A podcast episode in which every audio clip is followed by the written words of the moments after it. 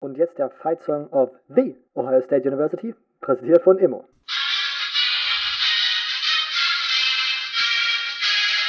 In old Ohio there's a team that's known throughout the land.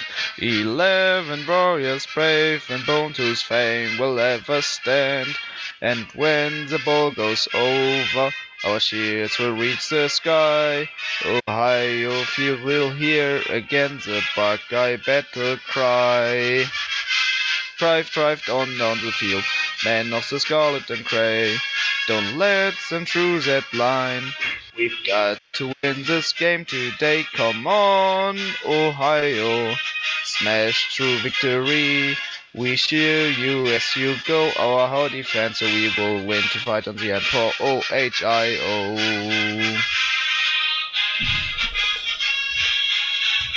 Weiter geht's mit dem regulären Programm.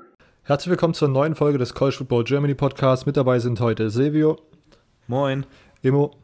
Moin. Und ich, Robert. Nach dieser 3 Stunden 15 Episode vom letzten Mal mhm. lassen wir es heute mal ein bisschen entspannter angehen. Ähm, die Ch Conference Championship Games sind vorbei. Ähm, letzte Woche die äh, ausabende Preview. Jetzt machen wir einen entspannten Rückblick. Ähm, haben wieder ein paar Fragen von euch bekommen, die wir beantworten möchten und über die wir sprechen möchten. Ähm, dann schauen wir ganz kurz auf die Updates äh, im Bereich Coaching. Es wurden einige Coaches gefeuert, es wurden schon einige neue Hires bekannt gegeben. Anschließend äh, kurzes Update zu Transfer QBs. Ähm, es gab schon ein paar Quarterbacks, die bekannt gegeben haben, dass sie nächstes Jahr nicht mehr am selben College spielen wie dieses Jahr. Und es gab auch schon zwei, glaube ich, habe ich mir zumindest aufgeschrieben, die jetzt ihre äh, Destination sozusagen bekannt gegeben haben, über die wir kurz sprechen. Dann reagieren wir kurz auf das Play äh, Playoff-Ranking, das Finale. Und am Ende sprechen wir ganz kurz über Army Navy, aber auch nicht groß ausufernd. Mal, sch mal schauen, ob wir es heute unter 3 Stunden 15 schaffen. das ist auf jeden Fall das Ziel. Okay, ähm, wir starten mit den Conference Championships und mit der einsteigenden Frage von Manuel. Aufgrund von Weihnachtsfeier, äh, Weihnachtsfeiereien äh, habe ich kein Conference Championship gesehen. Von welchem lohnen sich die Highlights besonders? Was war euer äh, Favorite Game zum Anschauen vom letzten Wochenende? Äh, also, mm. also ich würde auf jeden Fall sagen, dass das Beste wäre auf jeden Fall, glaube ich, Oklahoma, wobei du, Robert, ich weiß, dass du das ja nicht so geil fandest, ja. ähm, weil es kein typisches Big 12-Game für dich war. Aber vielleicht äh, kannst du ja da ein bisschen mehr erzählen. Ja, ich, ich äh, also genau, ich, ich, komm, ich, will gar nicht so richtig anfangen. Ich meine, ich würde sagen, meins äh, äh, Spiel, ich würde mich zwischen LSU, Georgia und Oregon, Utah entscheiden. Einfach, weil das für mich einen höheren äh, Sexappeal hätte. Und sonst Ohio, und Ohio State, Wisconsin war natürlich auch knapp in der ersten Halbzeit. Also, falls ihr bis jetzt noch nichts gesehen habt, also Imo, was wäre dein Lieblingsspiel vom Wochenende? Mein Lieblingsspiel vom Wochenende. Ähm, ich habe nicht so riesig eins. Ich fand, wie Clemson Virginia auseinandergenommen hat, ein bisschen hart. Ähm, aber Baylor Oklahoma fand ich recht, recht okay. unterhaltsam. Gut. Also, falls er bis jetzt noch nichts geschaut hat, ich glaube, Manuel hat äh, schon aufgeholt. Wir haben es nur zu spät gesehen, konnten auf Instagram nicht antworten. Äh, also, das sind die Spiele, die wir empfehlen. Und jetzt äh, tauchen wir mal direkt rein in die Materie. Ich würde sagen, ähm, Silvio, du kannst anfangen mit dem ersten Conference Championship Game, was dir, äh, was du dir angeschaut hast. Gut, äh, als erstes war natürlich ähm, Utah gegen Oregon, wobei ich da ehrlich gesagt so ein bisschen im Halbschlaf war und immer mal so eingenickt bin und wieder aufgewacht bin.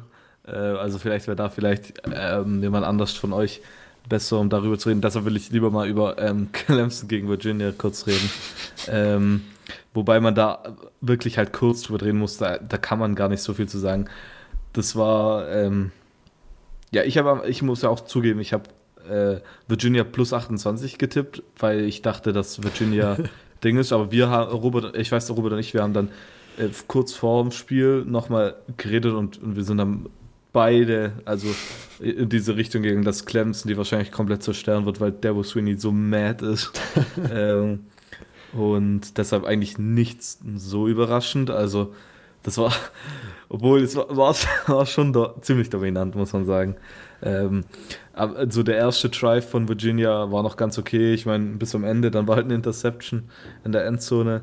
Ähm, aber Bryce Perkins hat ab und zu laufen können, was wir ja auch in der Preview-Episode gesagt haben, dass äh, Bryce Perkins, wenn er sowohl laufen als auch ähm, werfend ähm, gefährlich werden kann, nur dann kann Virginia auch tatsächlich Clemson gefährlich werden. Und das war halt nur zu Beginn der ersten Hälfte, äh, zum Beginn des ersten Quarters so ein bisschen so. Und danach ist aber steil bergab gegangen. Ähm, am Ende hat Bryce Perkins dann noch ziemlich dumme Sachen gemacht. Zum Beispiel diese Interception zu ähm, Isaiah Simmons die war einfach, wenn man, die sich in der Wiederholung anguckt, das sieht so dumm aus. ähm, aber ich meine, ja, es ist natürlich schwierig als Quarterback und ich will dem da auch keinen Vorwurf machen. Ich meine, ich kann es ja nicht besser. Ähm, aber das, das war auf jeden Fall ein dummer Play, muss man sagen. Äh, sonst, ich weiß nicht, also ich weiß gar nicht, wie ich das nennen so richtig sagen soll. Also ich fand, Clemson hat auf jeden Fall diesen Lauf von, von Perkins so gestoppt. Ähm, ich meine, Perkins hat versucht 17 Mal zu laufen, ist nur auf 58 Yards gekommen. Ähm, Clemson hat nicht mal so viele Sacks bekommen, sie haben nur, nur glaube zwei Sacks, also das war halt wirklich Laufverteidigung technisch ziemlich gut. Ähm, Passverteidigung hat Perkins hat viel geworfen, 43 Pässe hat er versucht. Ähm, 266 Yards, zwei Touchdowns, zwei Interceptions. Ähm, aber das waren ab und zu auch richtige 50, äh, nicht mal 50, 50 Dinger, die der da geworfen hat.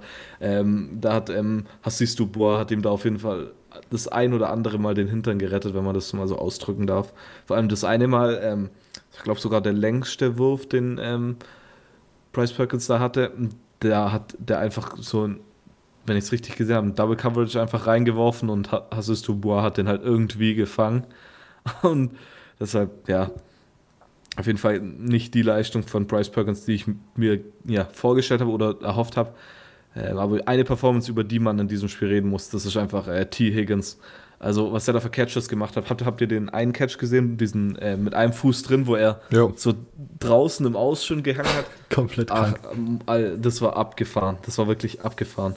Ich glaube, das war einer der Catches des Jahres sogar. Also, das, das war krass. Also, er hat neun Catches für 182 Yards ähm, und drei Touchdowns, hat auch den ACC Championship Game MVP-Titel bekommen.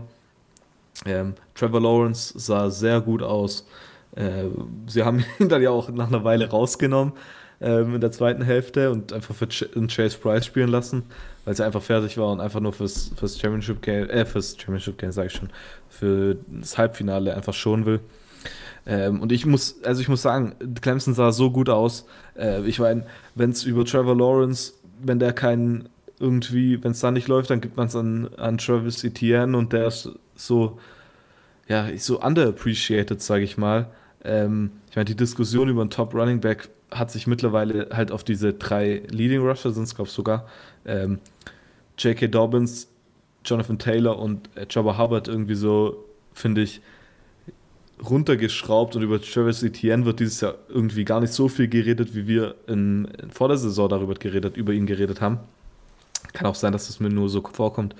Ähm, aber das ist wirklich klasse. Also, die haben alles dominiert und ich muss auch sagen, ich bin jetzt so ein bisschen auf dem Clemson Hype Train, wenn man es so nennen kann. Ähm, vor allem mit, dass Clemson halt nur Nummer 3 ist. Ich meine, sie sind ja nicht mal Favorit, äh, sie sind sogar Favorit gegen Ohio State, äh, mit was ich ja eigentlich nicht so gerechnet habe. Vor allem, ich habe einen Take gelesen von, von wem war es denn? Stuart Mandel, glaube ich. Äh, ich mhm. bin mir auch nicht sicher. Da hat er geschrieben, ähm, wenn, wenn kein Team doch gegen Clemson spielen will und kein Team will Nummer 2 sein, damit, weil sie gegen das Nummer 3 Team spielen müssen, vielleicht ist dann das Nummer 3 Team ja doch das Nummer 1 Team. ähm, ich meine, es hört sich schlüssig an, muss ich sagen. Äh, also Clemson, boah, ich, ich spiel, spricht vieles für LSU und Ohio State, aber aktuell würde ich wahrscheinlich, wenn ich Geld setzen müsste, ähm, würde ich wahrscheinlich aktuell sogar auf Clemson für die National Championship tippen. Okay. Aber ja, mehr kann zu dem Spiel eigentlich nicht gesagt werden. Das war einfach nur pure Dominanz. Perfekt. Ähm, Silvio mit dem ACC-Update. Ich habe mir zu allen äh, Championship-Games Notizen gemacht, außer zum ACC-Game, weil ich, glaube ich, einfach äh, unfreiwillig in den Boykott reingerutscht bin. Ich brauche mir das nicht mehr. also, äh, naja, und das Spiel hat eigentlich auch nur für den Boykott gesprochen. Ich boykottiere alles außer Clemson, was mit der ACC zu tun hat. Ähm, ja, Immo, du hattest dieses Wochenende viel zu tun. Hast du denn überhaupt äh, ein Spiel live gesehen?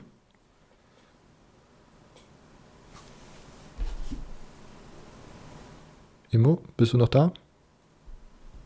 Silvio, bist du noch da? Ja, ich bin da. Okay. Nicht, dass mein Internet nicht funktioniert. Mann, ich hätte ich hätt nichts sagen sollen, ich hätte mal deinen Rage erleben wollen. ja. Vor allem, ich habe wirklich heute schon wieder. Es ist. Gestern, gestern ging bei mir das Internet nicht. Ah ja. Dann dachte ich, oh Gott. Erst dachte ich, ich tue vorgaukeln, dass es, dass es immer noch nicht geht, damit ich lernen kann. da dachte ich, nee, wir müssen den, den Hype von der letzten Folge mit mit Mit carryen, ja. Ja. Ja, ich habe heute auch schon wieder. Immo, bist du noch da? Hallo? Ja.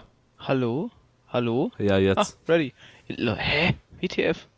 Bei mir stand eben muted, aber da war gar nichts. Das Vielleicht bist du versehentlich auf dieses grüne Telefon gekommen, dann kannst du dich auch selbst muten, glaube ich. Ah, okay, ja. okay, okay. Ja, gut. Toll. Okay. Was ein Quatsch. Ich mache doch mal die Überleitung. Vielleicht, wenn du. Ja. Ne? Okay. Immo, du hattest dieses Wochenende, sage ich mal, beruflich viel zu tun. Hast du überhaupt ein Spiel gesehen? Äh, nein, ich habe leider nicht live gesehen. Das war stresstechnisch und vom, vom, vom, von der Schlafanzahl, die ich dann hätte, von den Stunden an Schlaf, nicht so gut gewesen. Ähm, nee, aber ich habe mir zumindest vom Baylor-Oklahoma-Spiel dann die Highlights angeguckt und nebenbei ein bisschen beim Essen zumindest von dem einen Spiel, also von Baylor und Oklahoma war es nämlich, äh, zumindest mir den Live-Ticker dann äh, nebenbei reingezogen. Äh, zusammen mit einem Ex-College-Spieler, mit Fabian Höller, haben wir zusammen den Live-Ticker angeguckt beim Essen. Ah ja. Damit wir wenigstens halbwegs äh, auf dem Stand waren.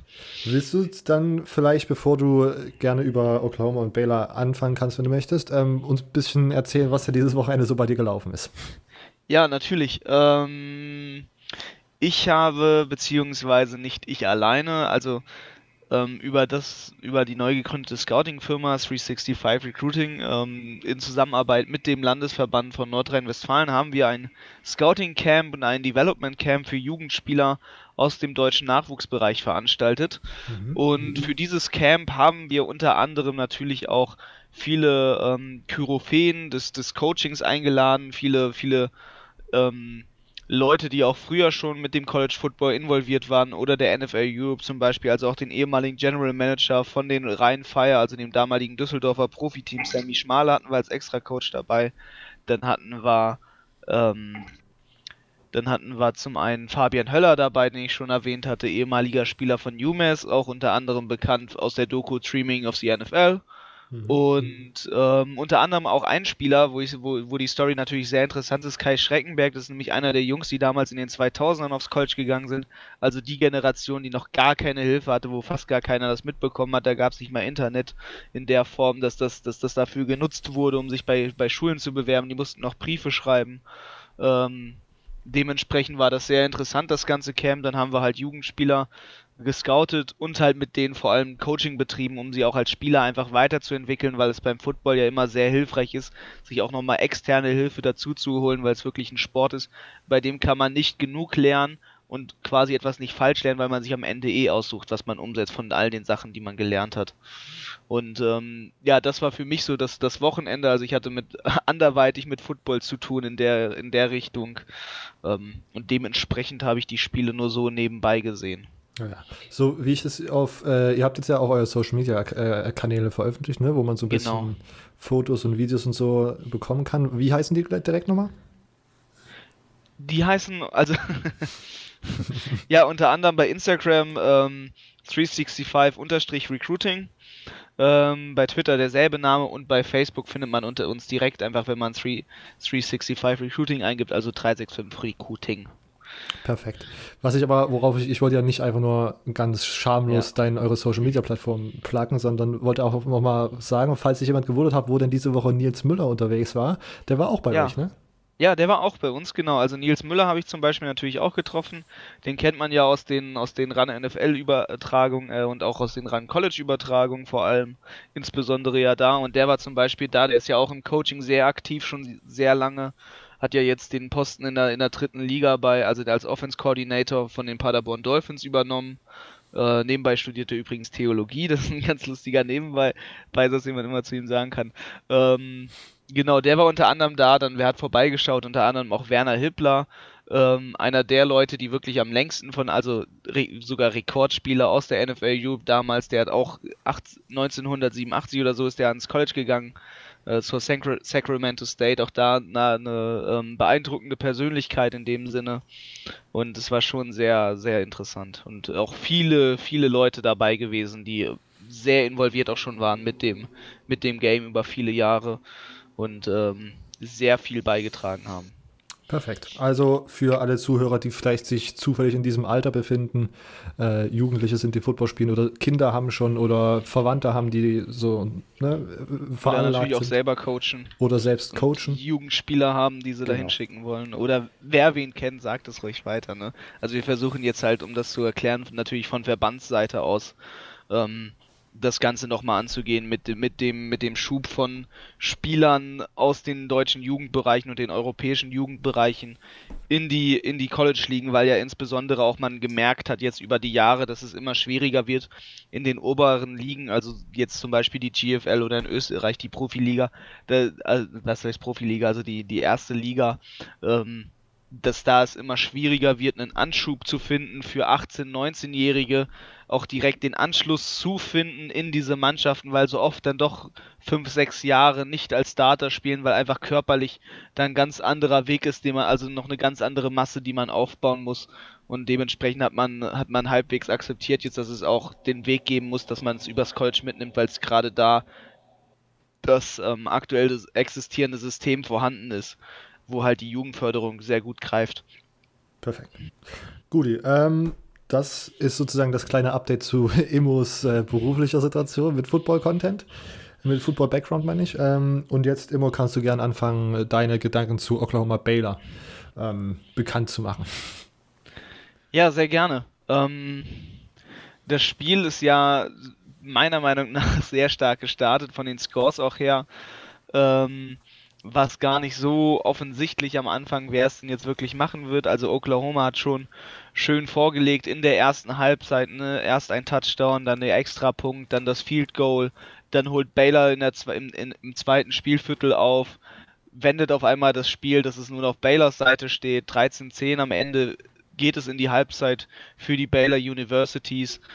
Baylor Bears also mit ein bisschen Rückenwind. Dann auf einmal dreht aber Oklahoma nach einer guten Halbzeitansprache, glaube ich, das Spiel so ein bisschen äh, für sich selbst. Ne? Es, es, wendet sich zu einem 13-20 am Ende. Man kommt mit einem Field Goal aus der Halbzeit raus, ähm, gut gestärkt, legt dann weiter auf. Baylor kommt nochmal zurück. Wir haben, wir haben wirklich ein spannendes Hin und Her. Wir haben einen, wir haben einen Messen von, von der gegenseitigen Kraft quasi auf Augenhöhe in diesem Spiel und gehen dann damit in die Overtime welche natürlich aber Oklahoma genutzt hat, um wirklich nachzulegen. Die Defense hat am Ende nochmal gehalten, man hat mit drei Plays direkt den Touchdown ermöglicht. Ähm, das war dann einfach wirklich eine starke Sache und am Ende hat sich Oklahoma da das Spiel geholt, einfach weil sie, weil sie immer wieder rangekommen sind an Baylor, weil sie nicht aufgegeben haben, weil sie sich nicht entmutigen lassen haben davon. Man hat sich immer wieder gegenseitig die Führung gegeben in gewisser Weise. Man hat sich immer wieder die Dominanz über das Spiel gegeben. Es war ein wirkliches Hin und Her. Es war ein Kräftemessen auf Augenhöhe. Ähm, ein sehr interessantes Spiel und ein wirklich sehr starkes Spiel. Also wirklich einem Finale würdig. Sogar so würdig, dass es halt in die Overtime gegangen ist. Was dann schon sehr schön. Also ja, doch sehr schön ist natürlich, ja. Ja, das ist schon mal eine sehr gute Zusammenfassung. Ich, äh, Silvia hat es vorhin schon mal so angespoilert. Ich war irgendwie so ein bisschen enttäuscht von dem Spiel, weil, wenn ich mir den Big 12 Championship Finale anschaue, dann hätte ich schon gerne einen Score von 56 zu 40 oder sowas. Ja, weil irgendwie ist komisch gewesen, ne? Also, die Defense hat mal was gemacht in der Big 12, also, ja. wo man gedacht hat, oh, okay. Vielleicht sind genau deswegen das die einzig beiden guten äh, Top-Teams in der Big 12 so ein bisschen. Wenn man wenn man es fies sagt, äh, weil beide Teams mal Defense spielen konnten. Aber vielleicht lag es auch daran, weil zwei Big, Big 12 Offense gegeneinander waren und dann diese Thematiken, diese, diese Offense Schemes nicht so gut gegeneinander funktionieren, wie sie gegen andere Teams funktionieren. Ja, naja, also auf jeden Fall war ich von dem Endscore 3, äh, 3 ich Ja. war Regular äh, Time war es ja noch 23, 23 und dann 30, 23 echt Ja. nicht überzeugt. Ich fand auch, ich muss ganz ehrlich sagen, Baylor's Defense, äh Quatsch, Oklahoma's Defense ist besser als letztes Jahr. Das ist schon mal ein Fakt. Ja, Defense Man ist aber trotzdem nicht gut. So, das ist, wenn du dir anschaust, da kommt ein Backup-Quarterback rein, weil Charlie Brewer, der Quarterback von Baylor, sich verletzt. Der Backup-Quarterback kommt erstmal, bekommt gar nichts hin. Ich, äh, Gary Bohannon wird dann ausgewechselt, weil er schon angeschlagen war mit irgendwie Ankle oder sowas. Und dann kommt, Jacob Sino. ja, und dann zwei von zwei Ja. für 159 Yards und einen Ja. Touchdown. So. Das ist, Da ist schon was äh, dabei. und ich habe den Artikel gelesen, Jacob Stino hat am Freitag vor dem Spiel äh, im Training noch Safety gespielt so für, von so ein paar Spiel- Spielzüge, weil das halt einfach so, ja, der ist halt Versing QB gewesen und dann brauchten die kurz einen Safety für Scouting und hat dann kurz Safety gespielt. Und der Ja. Typ kommt dort rein und gegen Crazy. Oklahoma Defense, die jetzt in den Playoffs steht, macht der 159 Yards und einen Touchdown in zwei Würfen. Ja, so bewirbt man sich auch für den Starter-Spot nächstes Jahr. Ne? Jetzt gehen sie noch ins Bowl-Game, dann wird es natürlich sehr spannend, wer jetzt im Bowl-Game spielen wird, weil Jacob Sino natürlich jetzt den Wettkampf eröffnet hat für, für den Starting-Spot fürs, fürs Bowl-Game und dann nächstes Jahr, er ist ja auch noch ein Freshman, ähm, wird auf jeden Fall ein harter Kampf um den Quarterback-Spot werden zwischen ihm und Bohannon. Ja, ähm, genau, und dann, ich Ja. weiß, wei, weißt du, was mit Charlie Brewer los ist? Was, wie ernst ist diese Verletzung war? Das weiß ich leider Ist das- nicht. Ist das- Aber was ich, was Ja. ich anmerken kann, also ähm, laut ESPN steht es aktuell, dass es out ist, also es ist wohl noch undisclosed seit drei Tagen. ah, ja. Ähm, also seitdem gab es kein Update. Also ich hoffe mal, dass es nichts Schlimmes ist, weil wenn es natürlich aber so lange geheim gehalten wird, dann kann man entweder davon ausgehen, dass es eine Hinhaltetaktik wegen des Bowl Games, dass man nicht, dass man, dass man verhindern möchte, dass der Gegner sich zu stark quasi darauf einstellt, dass Charlie Brewer spielt, oder dass er wirklich halt ernsthaft verletzt ist. Ähm, was man natürlich nicht hoffen möchte, weil das man niemanden wünscht, äh, im Football und generell sich zu verletzen, weil das ist natürlich sehr, sehr bitter. Ähm, genau. Verletzung war auch sehr weird. Das war irgendwie, er ist dann zu Boden gebracht worden, sehr gut Pressure gemacht und ist dann mit seinem Kopf so blöd aufgeschlagen. War dann Ja. kurz draußen, wurde kurz untersucht, dann wieder aufs Feld geschickt. Und da hat kurz der, hat kurz der Whitehead, der Hauptschiedsrichter, wieder so zwei Worte gewechselt, hat er gesagt, nee, Freundchen, du gehst mal schnell wieder raus und musst dich mal angucken lassen. Also, das war Ja. ein bisschen absurd. Äh, Also schon sehr, sehr, sehr, sehr hart, also Ja. in dem Sinne. Äh, und ich wollte mich jetzt nicht drüber lustig machen. Ich fand es nur irgendwie komisch, dass man ihn rausschickt und dann der Whitehead sagt, Ja, ah, es, ist, sorry. es, ist- es, es ist schon lustig halt, ne? Er läuft aufs Feld, ne, will, will spielen und dann sagt halt der Whitehead, so willst du mich eigentlich verarschen, so dass wahrscheinlich gerade voll die harte Gehirnerschütterung abbekommen ja. und äh, versucht sich jetzt hier so aufs Feld zu, zu schummeln. Also natürlich jeder Spieler macht das eigentlich am Ende, weil, weil man zum einen die Situation gar nicht so einschätzt und zum anderen einfach auch für sich selbst immer meint, äh, man kann natürlich trotzdem, ähm, auch wenn man nicht kann. Ja. Ja. Und ja, genau, also meine Gedanken noch zu dem Spiel sind halt einfach, dass ich nach dem Spiel gedacht habe, eigentlich hat keins von diesen beiden Teams irgendwie verdient, in die, äh, in die Playoffs zu kommen, meiner Meinung nach. Und äh, mein Case Oklahoma ist halt, es ist absolut in Ordnung, dass sie jetzt in den Playoffs sind, aber ich denke halt, dass die im Vergleich zu den ersten drei Teams wirklich noch einen sehr, sehr hohen Qualitätsunterschied haben.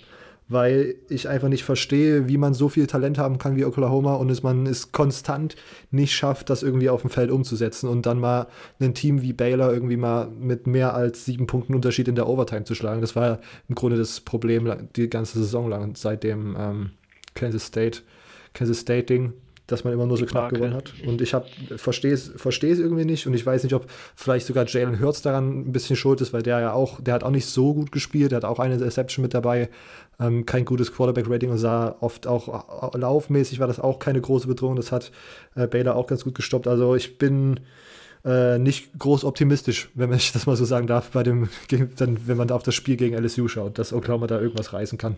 Muss man natürlich auch nicht sein, ne?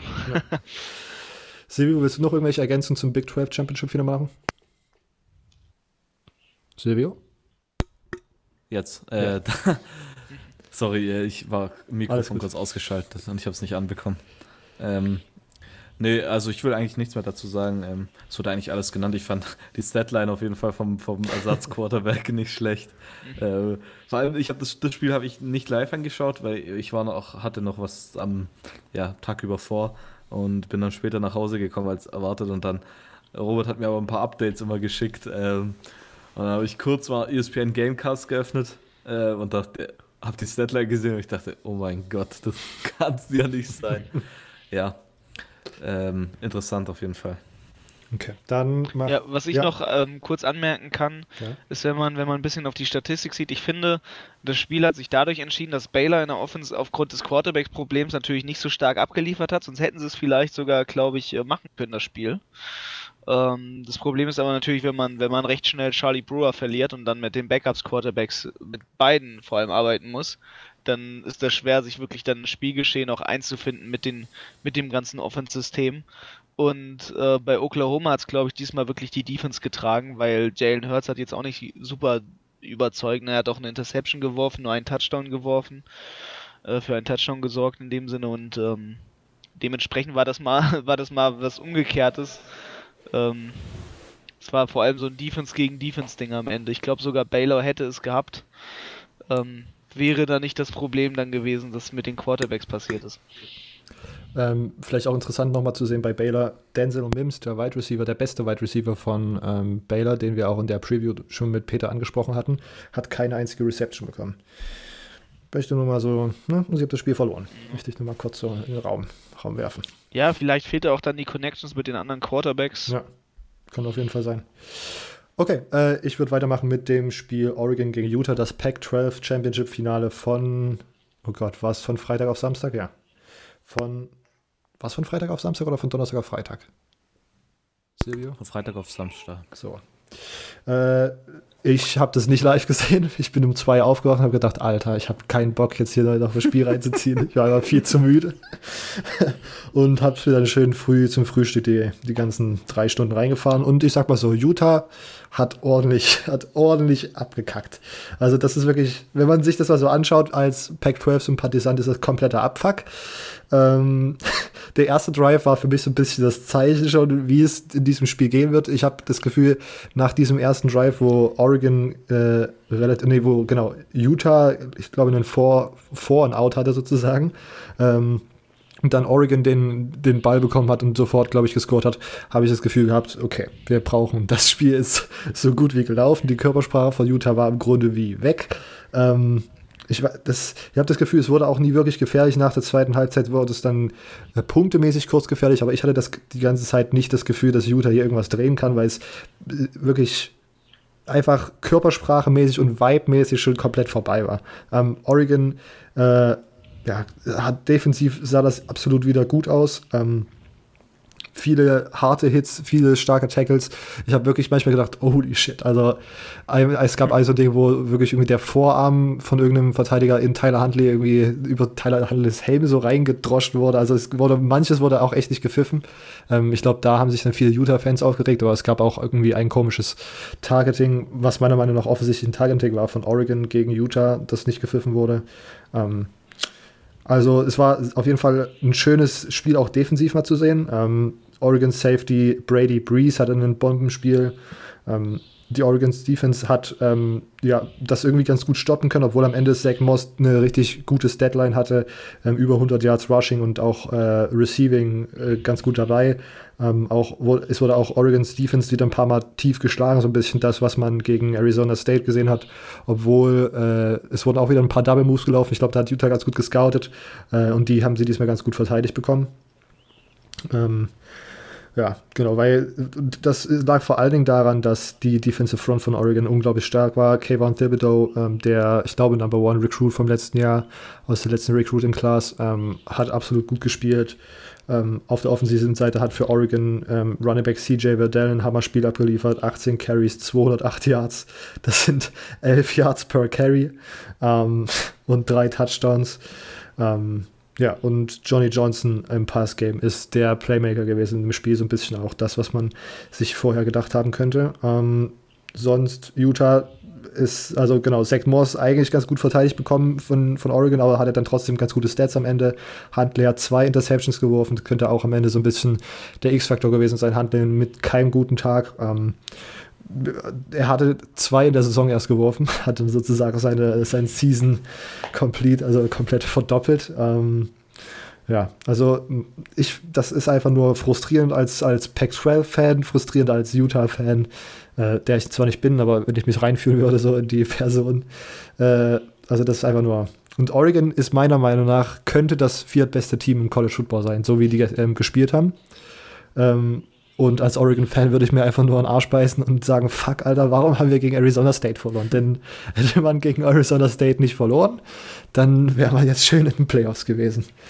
Vor allem, wenn man sich nochmal so die Performances von ähm, Oklahoma anschaut und Baylor. Ach, naja, das ist Pac-12 at its best, sage ich mal. Kannibalismus. Kannibalism 12. naja, okay, das ist das äh, Pac-12-Update. Gut, ähm, Silvio, willst du weitermachen? Du kannst aussuchen SEC oder Big Ten. um, ähm, dann nehme ich mal die. Also es ist schwierig. Ähm, SEC mal, ja, ich kann wahrscheinlich nicht so viel ins Detail gehen, aber ich will, will am liebsten darüber reden. Ähm, deutlich. Also 37 zu 10 hätte ich nicht gedacht, dass es so deutlich wird. Ich, wir haben ja glaube, alle sogar getippt, dass LSU covert, aber dass es dann so deutlich ist.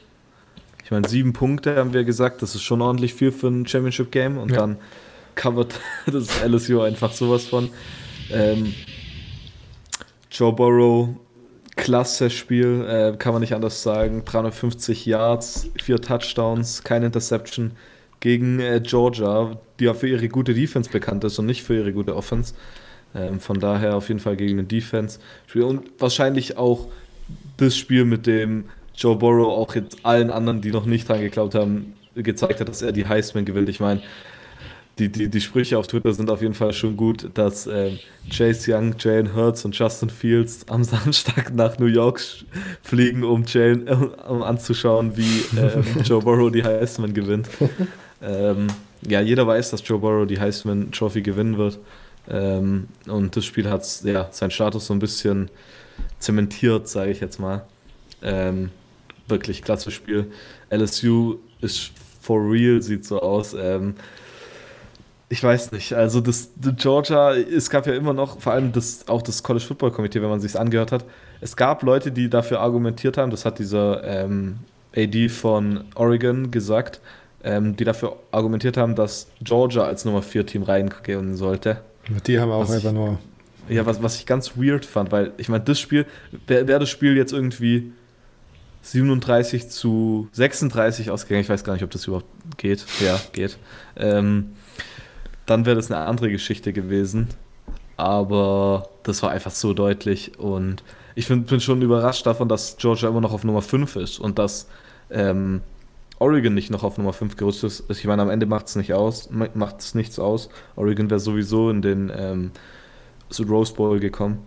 Ähm, aber trotzdem, fand ich ein bisschen komisch. Ähm, Jake Fromm, ähm, ja, ich weiß nicht, also, aber sein Freshman-Jahr sah ja echt ähm, viel, vielversprechend aus, aber jetzt, nee, also es war nichts, fand ich, fand ich nicht so gut. Ähm, Rushing Game war nicht gut von, von Georgia. Ja, da, lauftechnisch hat, hat nichts funktioniert. Ähm, ja, ich, George, vielleicht war es, dass es George Pickens am, in der ersten Halbzeit so ein bisschen gefehlt hat. Ich meine, er hat dann in der zweiten Halbzeit ja einen Touchdown gefangen. Ähm, aber mich hat Georgia einfach nicht überzeugt und ich bin mal gespannt, ob sie dieses Jahr jetzt einen Sugar Bowl gewinnen können gegen Baylor. Äh, aber das wird auf jeden Fall schon ein schwieriges Spiel. Ähm, aber vielleicht habt ihr noch mehr zu sagen zu dem Spiel. Ähm, ja, ich, es ist, ich weiß nicht warum, aber die ersten drei Spiele, diese ersten drei Spiele haben mich irgendwie alle nicht positiv gestimmt und haben mich irgendwie alle in einer bestimmten Art abgefuckt. Und hier war der Abfuck-Faktor da, dass Georgia fucking 10 Punkte gescored hat und wo, dass ich mich dann daran zurückerinnert habe, dass Florida nicht gegen dieses, dieses Team nicht gewinnen konnte. Das hat mich einfach Das hat mich in, innerlich wütend gemacht. ähm, ja, ich fand diese Performance, muss ich ganz ehrlich sagen, einfach peinlich von Georgia. Ähm, Jake Fromm habe ich mir aufgeschrieben, sollte mal liegen, äh, überlegen, ob er transfert, weil ich mir relativ sicher bin, dass das, was wir in seiner Freshman-Saison gesehen haben äh, und das, was wir letztes Jahr gesehen haben, das ist, was Jake Fromm sein kann und vielleicht sogar noch, und ich bin mir relativ sicher, noch besser. Und ich bin mir nicht sicher, ob nicht vielleicht Georgia und alles, was im Coaching-Staff da mit der Offense zusammenhängt, vielleicht nicht irgendwie im Development von ihm irgendwie, keine Ahnung, pennt oder was auch immer da irgendwie falsch läuft, weil, naja, irgendwie. Also offensiv hat mir das anfangs ganz gut gefallen. Ich fand den Gameplan am Anfang auch gar nicht mal so schlecht. Äh, ich fand es ganz geil, dass man dachte, okay, es ist jetzt Georgia, die werden jetzt erstmal 20 Mal den Ball rennen und die ersten beiden Bälle gehen erstmal so über, keine Ahnung, 20 Yards tief oder so. Natürlich beide nicht gefangen, ähm, glaub, beide nicht geworfen, äh, beide nicht gut geworfen von Jack Fromm. Ähm, aber es gab auch wirklich äh, in der ersten Halbzeit, wo George Pickens noch nicht da war, gab es auch wirklich so Sachen, wo man sich dachte, mein Junge, der war jetzt gut platziert. Du musst nur, du musst nur mal gucken, wie man hier einen Ball fängt. Äh, Receiver XY. Ähm, aber defensiv war es diesmal tatsächlich so ein bisschen fraglich, meiner Meinung nach. Georgia ist jetzt dieses Jahr nicht bekannt dafür gewesen, dass sie so eine krasse Front, eine krasse Defensive Front haben, sondern denen ihre Defense die Stärke war einfach, dass sie super gut gecoacht sind und super äh, alle gut ihre Responsibility spielen im Run-Game und alle gut hinten äh, Lock-up ihre Receiver spielen. Ähm, und dann gegen Joey Burrow, den besten äh, Quarterback im College Football dieses Jahr, einen Three-Man-Rush zu, äh, zu machen, ist, ist eine Sache, wo man sich fragt, Freunde, äh, und dann Joey Burrow wirklich in gewohnter Manier ist er dort durchrasiert sozusagen durch diese Defense. Ähm, ich kann mich noch an den Einwurf erinnern, wo er dem, dem Pressure ausweichen musste, dann auf die rechte Seite und dann wirft er einfach nicht, ich weiß nicht, war es glaube ich nicht ganz Crossbody, aber auf jeden Fall Crossfield einfach auf die linke Seite ganz tief. So einen richtig kranken Ball. Also das LSU hat mir Spaß gemacht und Georgia fand ich sehr, sehr unangenehm zuzuschauen. ähm, ja, und sonst LSU's Defense, das habe ich auch geschrieben, ist wirklich jetzt am Start, wenn sie am Start sein müssen. Wir haben seit dem Ole Miss Spiel so ein bisschen gesagt, na, vielleicht ist da irgendwie doch diese Saison so ein bisschen die Schwäche jetzt von äh, Offense auf Defense sozusagen über, übergeschwappt.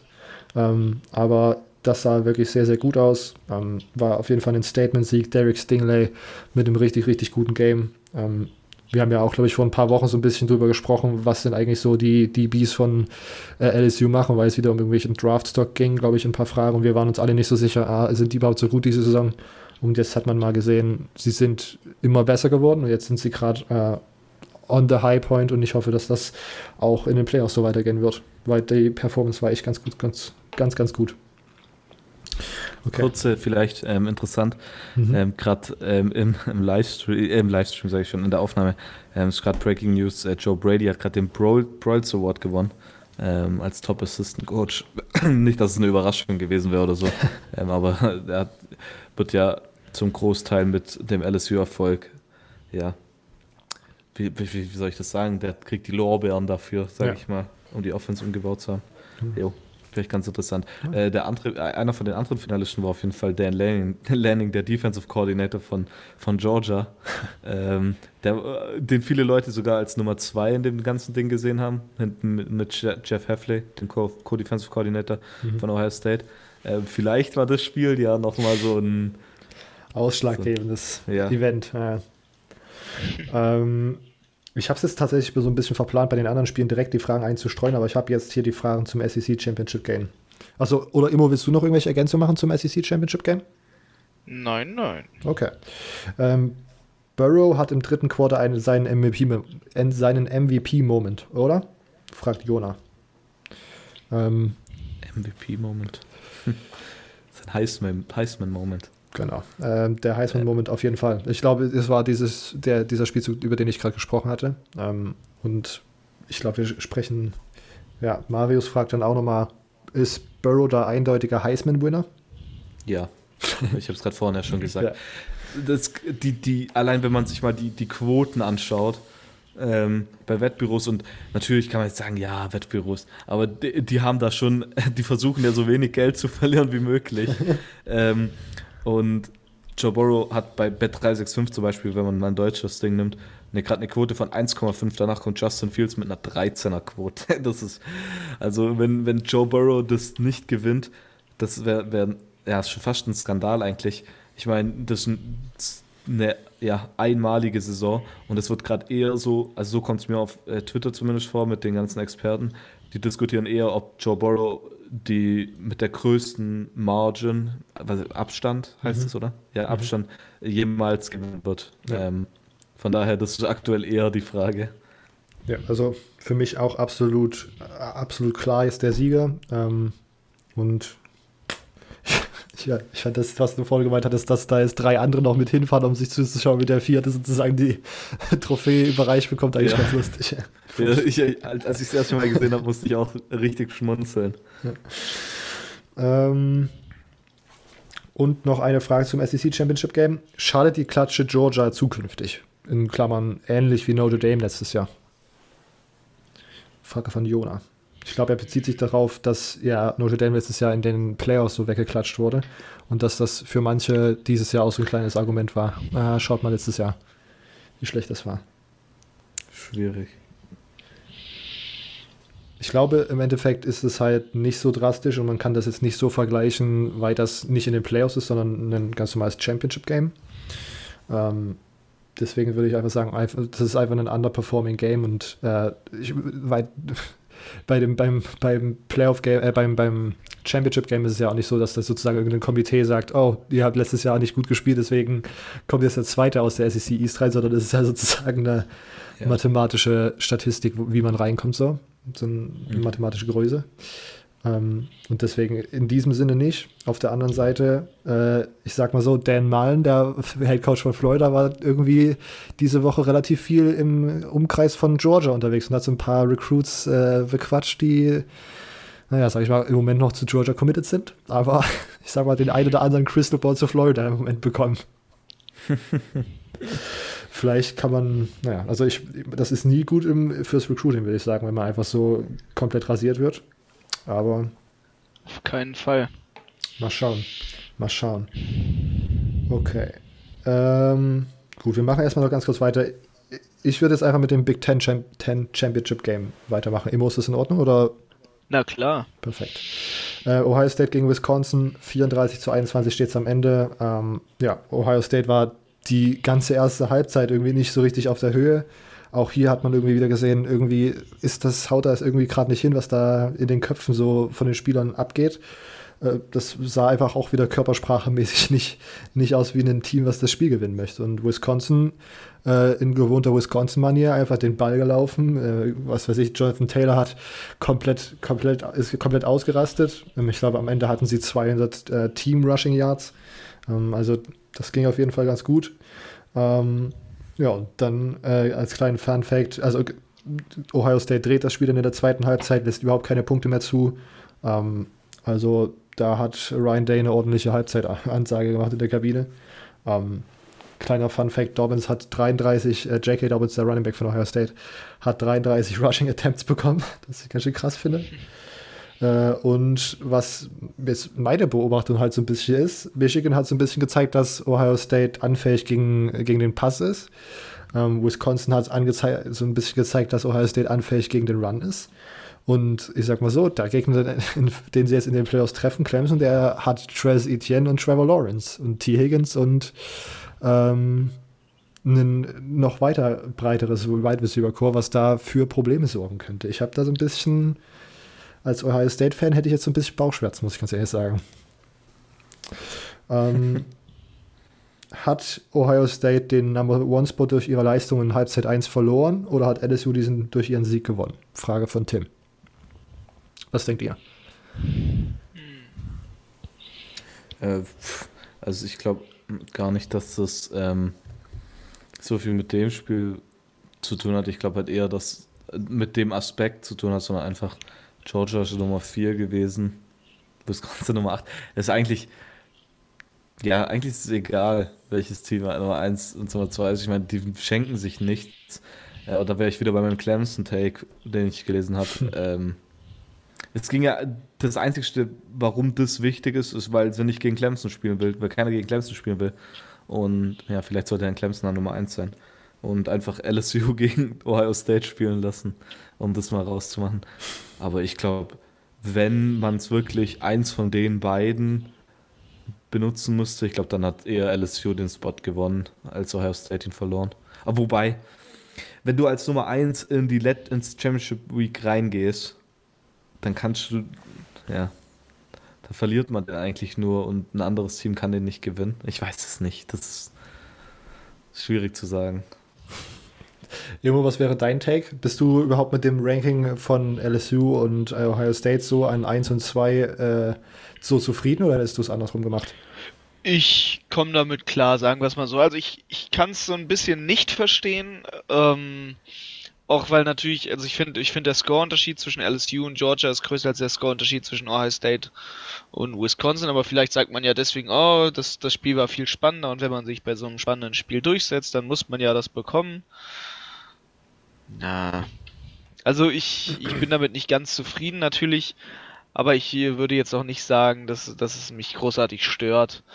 Ähm, einfach zum anderen auch aufgrund der Sache, dass das Ohio State nach wie vor gegen mein Lieblingsteam gewonnen hat, dann muss ich natürlich sagen, ha, das muss ja dann das Nummer 1 Team sein, wenn die schon gegen Michigan gewinnen. So, aber ähm, an sich nein. Also an sich glaube ich, ist es trotzdem berechtigt, weil beide Teams könnten eigentlich auf der 1 sein. Beide Teams sind unglaublich stark spielen, spielen eine sehr gute Saison.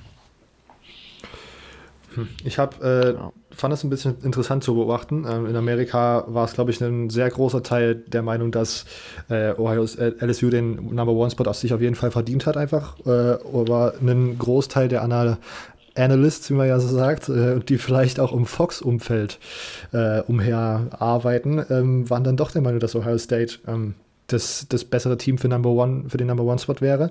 Aber Fox hat dann gleich so eine, gleich so eine Grafik rausgehauen, wo irgendwelche Ranked Wins und so verglichen wurden und äh, Score Deficit und sowas. Ähm, ich finde es fand ich interessant. Und auch hier in Deutschland, ich habe, äh, ich glaube, äh, bei uns auf dem Twitter-Account hat uns jemand angetweetet gehabt, der immer noch der Meinung war, dass Rico hieß er, glaube ich, ähm, der, dass, dass Ohio State ein Number One äh, sein müsste weil sie sozusagen mit größerem Abstand ihre, gegen ihre Gegner gewonnen haben und generell dominanter gegen die geranked Teams gespielt haben. Und auch hier würde ich das sagen, was ich ihm auf Twitter geschrieben habe. Ich glaube, es kommt darauf an, wie man diese Spiele am Wochenende sieht. Und wenn man einfach sieht, dass LSU den, das Number 4 Team 10 Punkte zugelassen hat, dann ist das schon mal ein ganz gutes Statement so, und als, als Bewerbung auf den Number One Spot.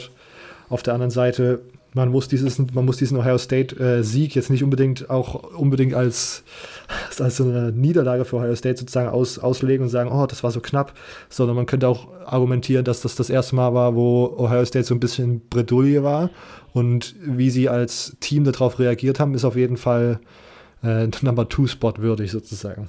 Ähm, um auf die Frage zurückzukehren, ich würde sagen, Ohio, äh, LSU hat den Number One Spot durch ihre Leistung sozusagen gewonnen weil Ohio States Performance zwar anfangs nicht gut war, aber im Endeffekt hat es gezeigt, wie viel mentale Stärke auch in dem Team drin steckt. Ähm, okay, und wir gehen zur nächsten Frage direkt zu Ohio State noch. Was hat Ohio State in der zweiten Halbzeit besser gemacht? Ist euch da was aufgefallen, was, oder Silvio, wenn du das Spiel gesehen hast, ist dir da was aufgefallen, was, was dir jetzt sofort in den Kopf springen würde? Was mir jetzt sofort in den Kopf springen würde. Ja, einfach weniger Fehler. Ich meine, das ist halt der Klassiker, äh, zu sagen, weniger Fehler. Ähm, ja, äh, ich weiß nicht. Wirklich, fällt ja. mir jetzt auf die Schnelle nichts ein. Okay. Ja, ist, mir, ist mir tatsächlich auch nicht eingefallen, auch nicht direkt etwas eingefallen, was, was mir da jetzt den großen Unterschied gemacht hat. Ich glaube einfach, ich glaube, es wurde ja ein Fake-Punt ge, ge, gerannt und nachdem, da war es so ein bisschen klar, oh, jetzt dreht sich das hier alles.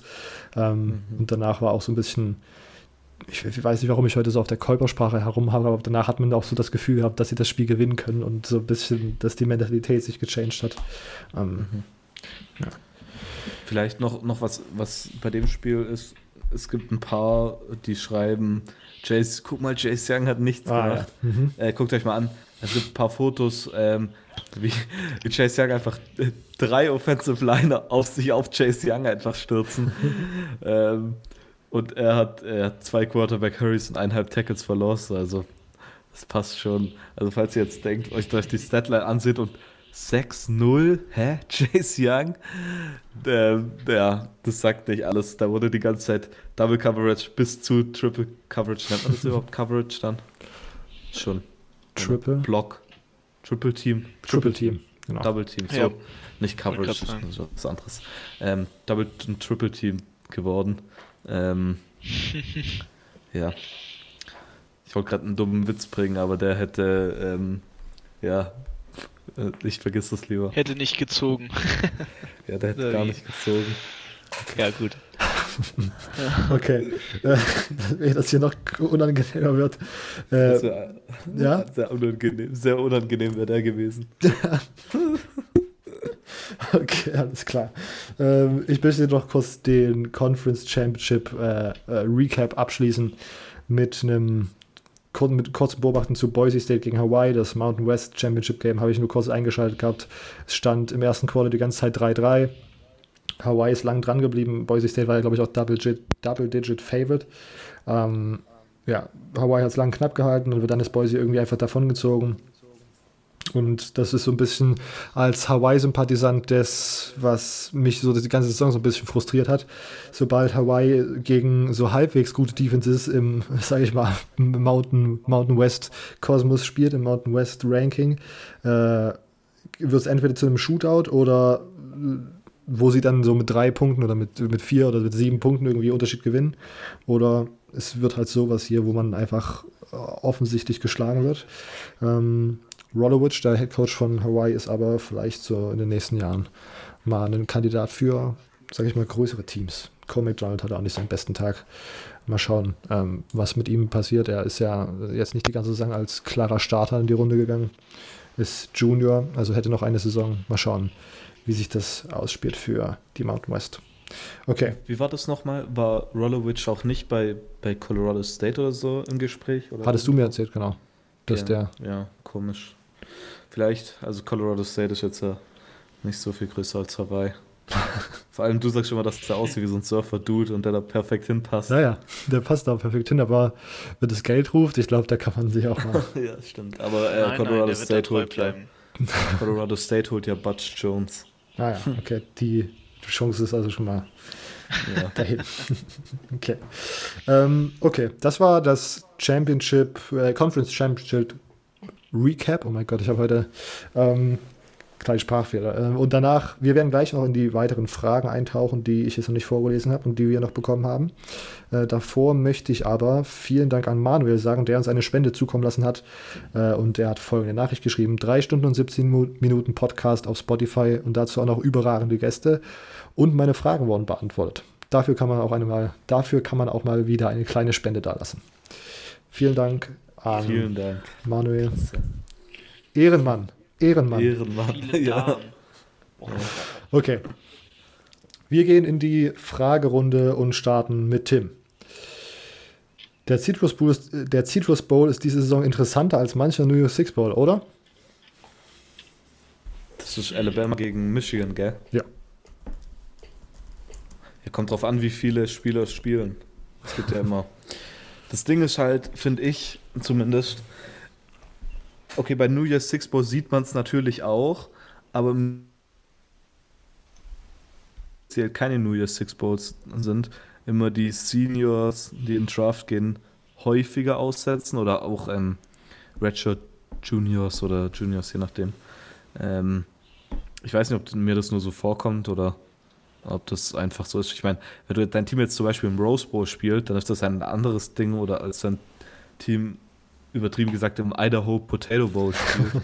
ähm, von daher, äh, ja, ein, ein interessantes Spiel. Kommt aber, wäre natürlich noch interessanter, wird Tour spielen und so, aber Ich meine, wenn Sean Patterson hat auf jeden Fall schon Shots feiert. Irgend, irgendwas hat Ja? er gesagt, ich weiß nicht mehr genau was. Perfekt. Ja, der, der hat irgendwie auf, auf Instagram so einen Livestream gemacht, als die Bowl-Games rausgekommen sind. Dann hat einer einen Kommentar geschrieben, da, was er von dem Bowl-Game hält. Dann hat er gesagt, dass das irgendwie, hat irgendwie was gegen Alabama gesagt, dass Klar. wir sowieso nichts können. das ist der, der am lautesten schreien sollte, wenn es darum geht, dass jemand nichts kann. Ja. Shay Patterson. Ähm, kurze, kurze Frage meinerseits, eure Teams, äh, Immo, wie, wie siehst du das, wie siehst du das Michigan äh, Bowl Game gegen Alabama Citrus Bowl? Was, was denkst du? Du, um, äh, ich bin sehr hyped, Okay, aber auch am Zittern. okay. Silvio, äh, Michigan State, was war nochmal euer Gegner? Ähm, Wake Forest im Ah, Pinstripe stimmt, Bowl. genau. Ach, ihr dürft im Interessant. Bowl-Game? Oh. Ja. Uff. Der To- Toledo darf ja nicht. Toledo darf ja, nicht. Es sind ja äh, 39 Bowl, Bowl Games, sprich 78 Bowl Teams maximal. Es gibt aber dieses Jahr 79 Bowl Eligible Teams und das eine ist halt Toledo. Und die dürfen jetzt halt nicht. Ähm, Und Sehr tschüss. bitter. ja, eigentlich Sehr, hätte, finde ich, eher hätte bitter. Liberty rausfliegen sollen. Ich meine, die haben gegen Rutgers verloren. Na, na, aber Vor allem Liberty, deutlich gegen Rutgers verloren. Dafür haben sie aber gut Geld bekommen. Ja. Ich glaube, das sollte das Kriterium sein. Wer gegen Rutgers verloren hat und zufällig Bowl eligible ist, sofort raus.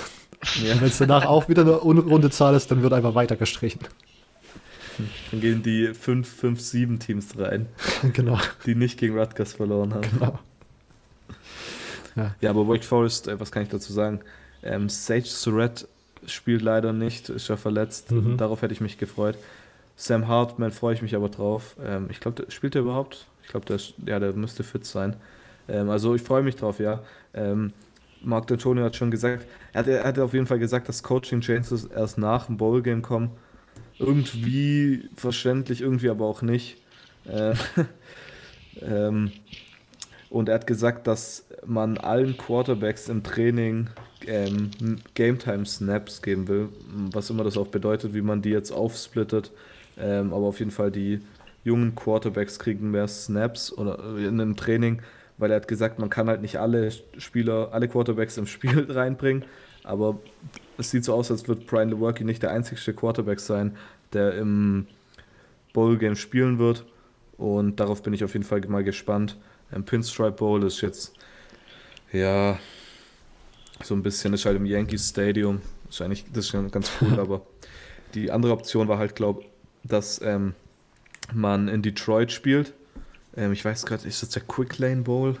Ich bin mir gerade gar nicht sicher. Ich glaube, das ist der Quick Lane Bowl. Ähm, und der hat, hat vielen Michigan State Fans hat halt mehr gefallen, weil er ist einmal in Detroit, das ist von East Lansing deutlich näher. Und ähm, äh, wie heißt das Stadion? Lucas, ah, nee, Lucas Oil Stadium ist das von, von Coles. Ähm, Welches meinst du nochmal? ist das Stadium von, von Detroit Lions? Das Uff. Stadion von Detroit Lions? Ford Field. Ford Ja. Field. Ähm, äh, Ford Field ist halt innen drin, ist beheizt und New York im, im Dezember kann halt mal das ein oder andere mal ziemlich kalt werden. Von daher, ich glaube, dass nicht so viele Fans halt kommen werden von Aber als ob das die East Lansing-Fans stören würde, wenn es kalt wird. Die sind das so gewohnt. Ja, aber wenn du dich jetzt entscheiden könntest zwischen Das Detroit, erstmal, das ist schnell äh, ein, eine, eineinhalb Stunden, wenn es hochkommt, Ah, ähm, weg mit dem Auto und dann kannst du schön in die warme Bude reinhocken. Ähm, oder du kannst dich ins Yankee Stadium reinhocken, wo es ähm, Minusgrade äh, gerade Celsius wahrscheinlich hat und dein Team ja halt einfach nicht, wenn, wenn dein Team jetzt 9-3 und das wäre das super Team, aber das ist halt auch noch nicht. Also musst du dann auch noch das ist schlechten nicht mal ein Football geiles geben. Stadion für Football. Ja, und das ist ja noch nicht mal ein geiles Stadion für Football, finde ich. Weil es halt ein Baseballstadion ist. Ja, das ist halt was, was Witziges mal, das Ja. zu sehen. Ihr noch, ja, aber letzt, nicht, nee. letztes Jahr hatte dann. Lass du da so, so einen Haufen Erde, einfach wie, wie damals bei den Raiders. Ja. Letztes Jahr hat doch Notre Dame gegen Syracuse in diesem Stadion gespielt und die haben so, so Vor Yankee-Uniformen. Letztes Jahr war Notre Dame im, Bo im, im Playoffs. Ja, gegen Syracuse. Im, im Yankee-Stadion in der Regular Season, meine ich. Ach so, in der Regular Season. Und die hatten da so eine. nee, nee, nee. Syracuse war nicht in Playoffs. Ja, ich dachte, okay. Nee, nee, ja, die hatten da extra so eine Special Uni, wo sie so, so. Pinstripe-Elemente von den Yankees sozusagen eingebaut haben. Das fand ich ganz lustig. Ja, das wäre das letzte. Und wahrscheinlich noch neongrüne Pinstripes bei Michigan State. Mit oh. Gott. Doch Oh nein. Ja, wird auf. Ich krieg jetzt schon. So, so ein schönes Bowl-Jersey. Das Oh sicherstellen, dass auch ja keine Fans kommen. Genau. Dass alle auch ihre, ihre, Schla ihre Augenbinde so mitbekommen, damit man so. Die wollen ja, Ja. sowieso schon nicht kommen und dann, äh, damit sie auch wirklich ihr Geld sparen. Das war eigentlich sehr höflich, finde ich. Ja. Das ist doch eine sehr, sehr nette Sache. Also da, da muss man mal Danke sagen als Fan, ne? Wirklich für sowas. Ist doch ehrenhaft. Ich, ich will nur mal ein ganz kurzes Update geben zu meinem State of Mind. Äh, Silvio schreibt mir so: Florida gegen Virginia ist ein Bowl-Game. Lach Smiley. Den New York Six-Gegner, den keiner haben wollte, also Virginia. Und ich schreibe so, und ich, ich denke mir so: Oh Gott, ist, warum ist das jetzt der Gegner, den keiner haben wollte? Virginia ist doch kein gutes Team, der gewinnt die doch easy. Und ich dachte so: Silvio will mir gerade erzählen, dass er denkt, dass Virginia gegen Florida gewinnt. Und ich schreibe zurück: Florida wird UVA aber mal sowas von smacken. Es werden wieder Whiteboards mit This is SEC Football hochgehalten. Fucking UVA, ACC, fuck them. Das schreibe ich und dann denke ich immer so drüber nach und sage so, oh, also, das wollte, er wollte eigentlich schon sagen, dass das das schlechteste Team ist, was man im New Year Six bekommen kann. Dass das das, das langweiligste Spiel ist. Ja. ja. Ich, ja, ich, ich habe es am Anfang deine Antwort auch nicht ganz. Ich war so ein bisschen, dachte, ja, okay, natürlich werden sie das machen, aber. Ja, okay. ähm, naja, okay. Aber ich möchte doch mal kurz, das ist auch so, ähm, in diesen Orange Bowl, ich freue mich auf den Orange Bowl, weil der Orange Bowl ist ja dieser, wo der Pokal voll mit Orangen ist. Und wenn das Team gewinnt, dann kriegen die diesen ganzen, diesen ganzen Pokal voll Orangen, da beißen die dann immer so rein. Und dann gibt es immer diese Fotos, wo man so sieht, wie da einfach so diese Spieler mit diesen übergroßen T-Shirts, die über die Shoulderpads drüber gemacht werden und dann beißen die da so einfach in so eine ganz normale Orange rein und sauen sich so mit Saft voll. Das finde ich immer ganz geil eigentlich als, das als Foto. Fetisch, das stimmt du. Nee, nee, das ist einfach nur, ich finde das irgendwie nur lustig. Ähm, ja, aber das zweitbeste Team der ACC ist auf 24 gerankt, das möchte ich mal so sagen. Einfach mal. Das ist so traurig. Ja. Das ist einfach traurig. Naja. Okay, ähm, also das Update zu den Bowls. Wir werden da wahrscheinlich ja noch äh, tiefer drauf eingehen, wenn den kommenden Wochen, wenn es dann soweit ist. Ähm, wir machen mal weiter mit der nächsten Frage von Tim. Ähm, welcher Group of Five Spieler wird am höchsten gedraftet? Uh. Uff. Ja. Ich finde, das kannst du jetzt sowieso wieder mal nicht sagen. Ja. Ähm, Mock Drafts sind noch. Senior Bowl kommt jetzt dann. Ähm, was heißt jetzt dann? Dann einen Monat oder so. Demnächst bald. Weiter weg, ja. Demnächst bald. Ähm, und Combine ist noch, Pro Days. Äh, aber ich, ich also da gibt es wahrscheinlich jetzt schon welche, die halt hoch gehandelt werden, aber das kannst du dann am Ende erst eine richtige Prediction ein paar Tage davor machen. Oder eine Woche sogar erst davor ungefähr. Ähm, aber ja. Ich weiß nicht, vielleicht fällt euch jetzt gerade einer ein. Äh, mir ist Curtis Weaver, ähm, Edge Rusher von Boise State, eingefallen. Ähm, die Boise State-Spiele, die ich mir angeschaut habe, da war er relativ dominant unterwegs. Ähm, ich habe vorhin mal recherchiert, er wird auch relativ hoch gehandelt von diversen Scouts. Aber zum Beispiel, ich hätte ja sonst Jordan Love gesagt, aber da kam ja auch raus, dass er jetzt erstmal noch transfern möchte und irgendwo sein Senior ja. spielen möchte. Ne? Ja, ich denke, der übrigens Update, ich denke, ja. dass der zu Texas Tech geht, weil ja. es ist einfach so logisch. Dass ja. er, es wurden ja auch, Texas Tech wurde ja direkt genannt, Texas Tech, Oklahoma und Houston wurden genannt. Mhm. Oklahoma kannst du ja erstmal, ja, das ist sowieso nur Ding, Spencer Rattler den Job. Houston, ja. Houston ist immer noch die Frage mit Derrick King. Ähm, Florida State-Fans gibt es ein paar, die hoffen, dass. Äh, nicht Florida State. Doch, äh. Florida. Warte mal. Nee, ähm, da. Robert, hofft ihr da, äh, dass er kommt? Klar. Kendall Bryles geht, geht vielleicht zu Ole Miss als, als äh, OC, OC, und dann hoffen ja. ein paar Ole Miss-Fans, dass er ähm, Derrick King mitbringt, warum auch immer er das machen sollte. ähm, und ja, der Texas Tech, ich meine, das war sein Coaching-Staff. Unter dem Coaching-Staff jetzt bei Utah State lief es nicht. Und die ganzen Coaches von Utah State, nämlich in dem Jahr, wo er so viel Erfolg hat, sind jetzt bei Texas Tech. Von daher geht das zu Texas Tech. 99 Prozent, sage ich sogar. Krasse Prediction direkt. Okay, sagen wir 90 Prozent. äh, Emo würde dir einen Group of Five Spieler einfallen, der relativ hoch gedraftet werden wird? Der was? Wie bitte? Der, ein Group of Five Spieler, der relativ hoch gedraftet werden wird. Ähm. Ui. Eher nicht. Okay. Sagen wir es mal so. Das heißt, wir warten also, mal noch. Ja? Wir warten noch ab, also bisschen, bis, bis die Mock-Drafts kommen und dann tue ich auf einmal so, als hätte ich genau dieselbe Meinung gehabt wie all die Draft-Experten. also, also, nein, ich weiß es noch nicht. Ich habe mich bisher wenig mit Group of Five Spielern beschäftigt, jetzt explizit. Okay. Ich, ist, wisst ihr, ob äh, Lenoir Ryan, das ist doch sogar eine FCS-Schule, gell? Ja. Lamar? Len Lenoir Ryan. Das ist sogar ein D2. D2 sogar? Lenoir Ryan ist sogar ein D2. weil ich wusste Die mal, haben dass sehr mal gute so, Defensive Backs jedes so, Jahr. ja, so ein Defensive Back von denen wird ziemlich hoch ge gehalten. Ich glaube, Kyle Dagger. Aber ich glaube auch nur zweite Runde, ist mir gerade eingefallen. Ähm, das war der einzige Spieler. Ich dachte sogar, dass bei dem man ein Group of Five Team. ah ja, Group of Five fällt mir keiner ein, ne. Okay, wir warten also noch bis zum Senior Bowl und dann gibt es Oder warte mal, Liberty hat vielleicht einen. Antonio Gandy Golden heißt der, glaube der Wide Receiver. Stimmt. Aber ich weiß nicht, ob der so hoch Liberty hat auch einen ganz wird. coolen Quarterback. Wie Das nennt man? Buckshot, weil er den größten Redneck-Beard hat von allen. Naja. Buckshot. Das ist sein Spitzname, ja. Der, der QB von dem wird immer Buckshot genannt. Der sieht auch aus wie ein Buckshot. Du denkst so Sweet Home Alabama bei dem, wenn du den siehst. Okay.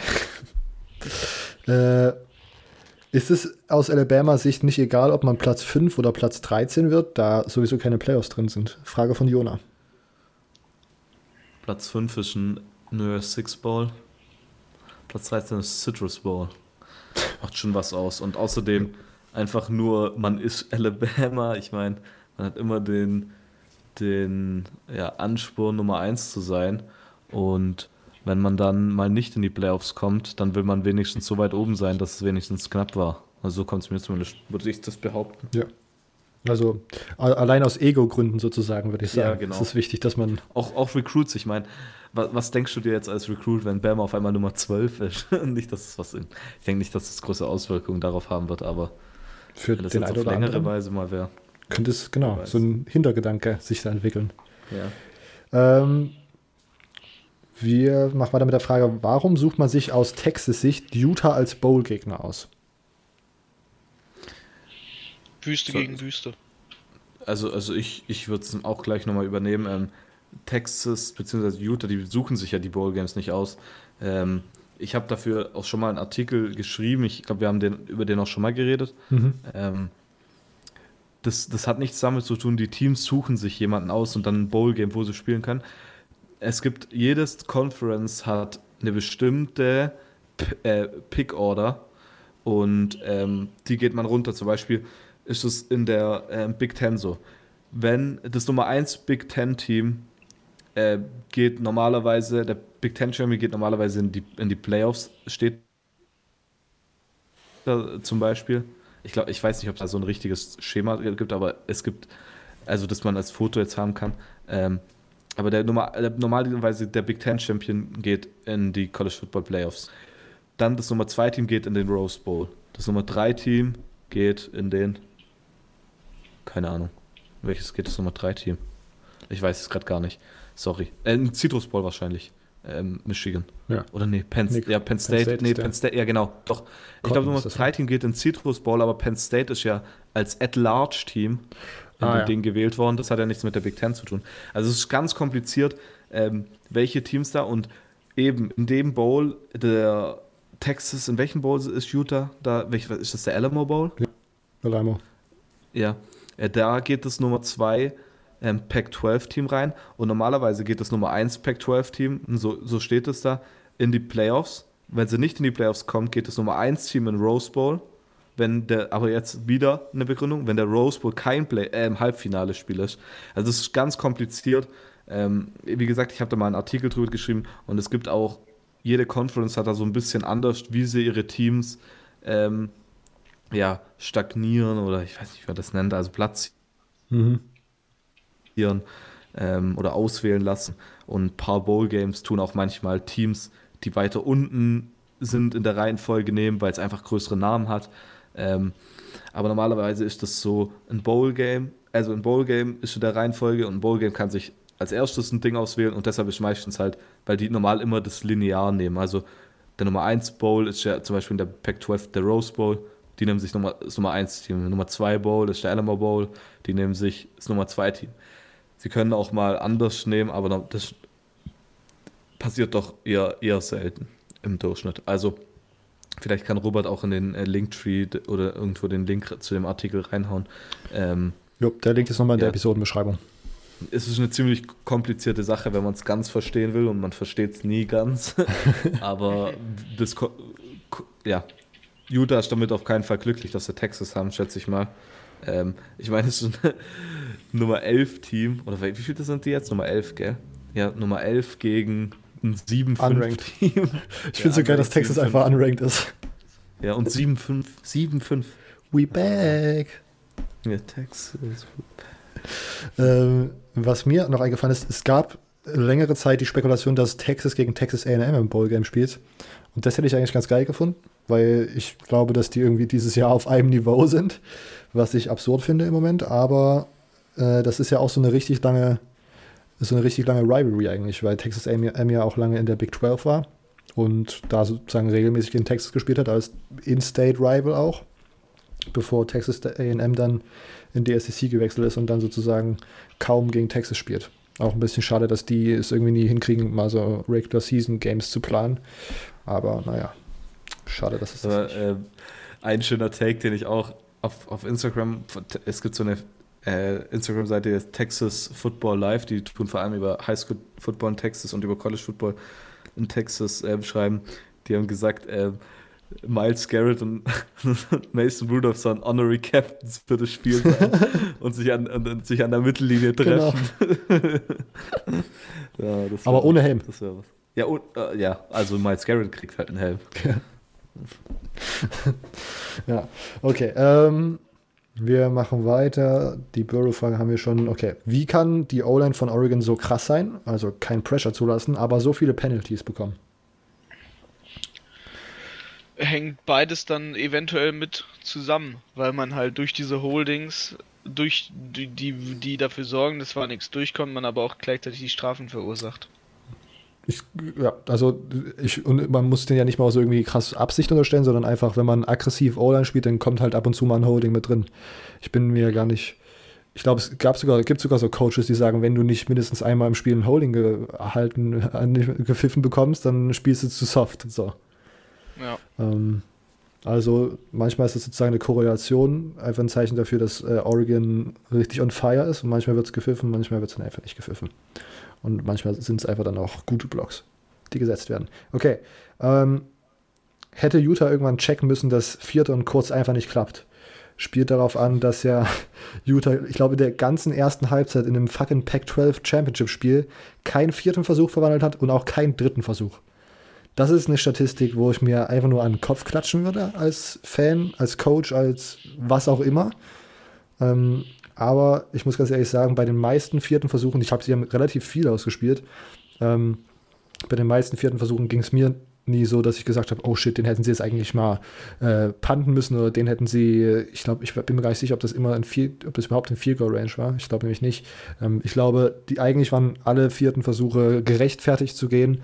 Und wenn man so ein bisschen so ein Stat-Guy ist, äh, das bin ich zwar nicht, aber ich kenne kenn die Statistik so ein bisschen äh, und weiß, dass die Wahrscheinlichkeit für einen vierten zu gehen und dass das irgendwie erfolgreicher ist, als irgendwie einen Punt zu machen und dass die Defense dann zu stoppt, äh, die, die Defensive den Stopp machen muss. Ähm, wer sich für sowas interessiert, der kann auch gerne James Wiebe folgen, der ist da ein stat-basierter Guru, äh, visierter Guru sozusagen in, diesem, in diesen Sachen. Ähm, aber ich habe das Gefühl gehabt, dass das auf jeden Fall eine angemessen aggressive Spielweise für, war für ein Spiel, wo man im Grunde die ganze Zeit hinten lag und mal so ein bisschen mal auf den Drücker, ja, also irgendwie mal so ein bisschen pushen musste, um irgendwie so Momentum für sich zu bekommen.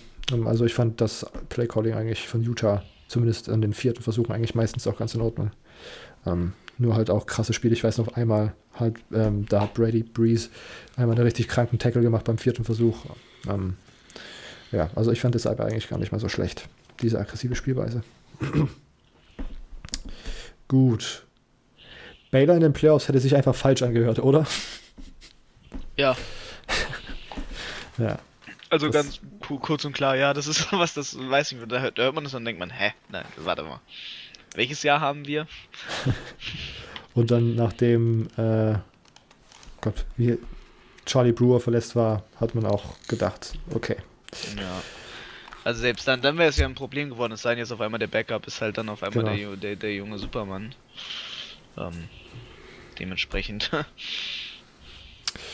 Wir greifen kurz was vorweg, was nachher noch kommt und Frage leite ich mal direkt an Silvio. Kiffin zu, Kiffin zu Old Piss. Passt das? Ja, und Piss würde ich, würde ich jetzt nicht benennen. Natürlich passt's. Ich meine, Robert, ich weiß, du bist auch hyped. Ähm, Lane Kiffen. Ich bin äh, ultimate hyped. Vor allem, Leute, also wenn ihr, ich, ich war bis jetzt ja auch nicht, nicht bei Twitter, also ich bin ja auch so, so ein Twitter-Neuling. Aber das, das Ole Miss Twitter-Game ist Oh strong. Ähm, wie die diesen, also die haben diesen, ähm, ja, die Verpflichtung auf jeden Fall nice aufgehypt. Es gibt von, von Harry Potter was, glaubst du, ja, so ein Video, so ein Teil vom Film, wo der Zug so fährt. Ja. Und die haben einfach nur das Video gepostet, wie der Zug so fährt. Oder sie haben in so einem Haus in Oxford, wie weißer Rauch rauskommt, wie bei, wie bei der Papstwahl, wenn, wenn man einen neuen Papst gewählt hat, wird der Rauch von, aus der Sixtinischen Kapelle ähm, von, von schwarz, nicht mehr schwarz, sondern weiß. Und sowas haben die gepostet. Und ja, das war geil. Ähm, ja, Lane Kiffin, ich meine, man muss, ja, natürlich bei keinem von seinen Jobs war er so ungefähr mehr als zwei bis drei Jahre. Ähm, aber er hat, er ist 44 Jahre. Er hat gecoacht. Die Trojans, die Volunteers, also Tennessee, USC, Oakland Raiders, FAU und ja, oder? Ja. Und Bama OC halt. und war Bama OC, ja. Ja. Ähm, das muss man auf jeden Fall mal respektieren. Und Recruiting, glaube ich, wird, ja, wird, nicht, wird gut laufen. Ähm, ich bin gespannt, wie sein Coaching-Staff aus, aussehen wird. Ähm, wenn die Folge morgen rauskommen wird, ja, könnte im Laufe des Tages ähm, schon der erste oder andere ja, Coach, der vom, auf dem Staff ist, ja, genannt werden, sein oder ja, bekannt gegeben werden. Ähm, Gerüchte gibt es viele. Äh, Charlie Strong sei angeblich als Defensive Coordinator im Gespräch. Und äh, ja, vorhin haben wir schon gesagt, Kendall Price vielleicht als Offensive Coordinator. Ähm, sehr interessant auf jeden Fall. Äh, Old Piss natürlich, den Ruf will er wahrscheinlich erst mal umbauen.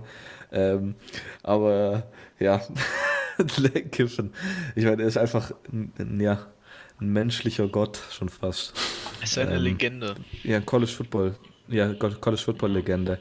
Äh, Robert, ich, ich weiß, du, du bist, hast das gecovert ähm, mit seiner Ankunft. Vielleicht kannst du da ein bisschen mehr erzählen, besser erzählen. Es kam da direkt ein, also ich, das, also es gab irgendwie ein Video, wo sein Sohn im Privatchat oder ich glaube im Auto irgendwie komplett ausrastet und dann sagt, irgendjemand, äh, ihm wird gesagt, sein Vater ist jetzt Headcoach von Ole Miss und er so, S-E-C, S-E-C, also sein, die ganze Familie ist gehypt. Dann gibt es ein Video, dann gibt es ein Video, wo er in Oxford ankommt. Es sind natürlich einfach irgendwelche random Fans dort. Und dann hat natürlich jedes Mal, wenn irgendwo ein neuer Headcoach auftaucht, kriegt er ein Baby in die Hand gedrückt von irgendeinem Ultra-Fan. Und dann steht dieser Coach immer so richtig awkward an diesem Video da und hält dieses Baby so. Und er weiß nicht so richtig, was soll ich jetzt mit diesem Baby machen? Es ist nicht mein Baby. Was soll, warum?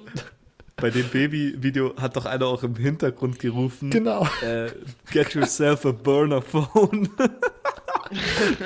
ja, Mann, die alte Partyhupe. Genau, es wird dann gesagt, er soll sich schnell sein Burner-Phone besorgen, also sein Wegwerfhandy, falls irgendwelchen Prostituierten gecallt werden, soll das auch bitte nicht Es zurückgeführt werden. wurde auch ein nices Foto gepostet, wo so ein Foto von so einer Sorority in Oxford ist. Also Sororities sind, ja, für die, die es nicht kennen, sind halt, ja, von, von nennt man, äh, das sind halt Freds, also ich würde Freds jetzt nicht als Burschenschaften bezeichnen, das ist schon ziemlich an, anders als, als unsere Burschenschaften hier. Studentenverbindung. Also, da, ja, Studentenverbindung. Ja, okay, stimmt so. Studentenverbindungen.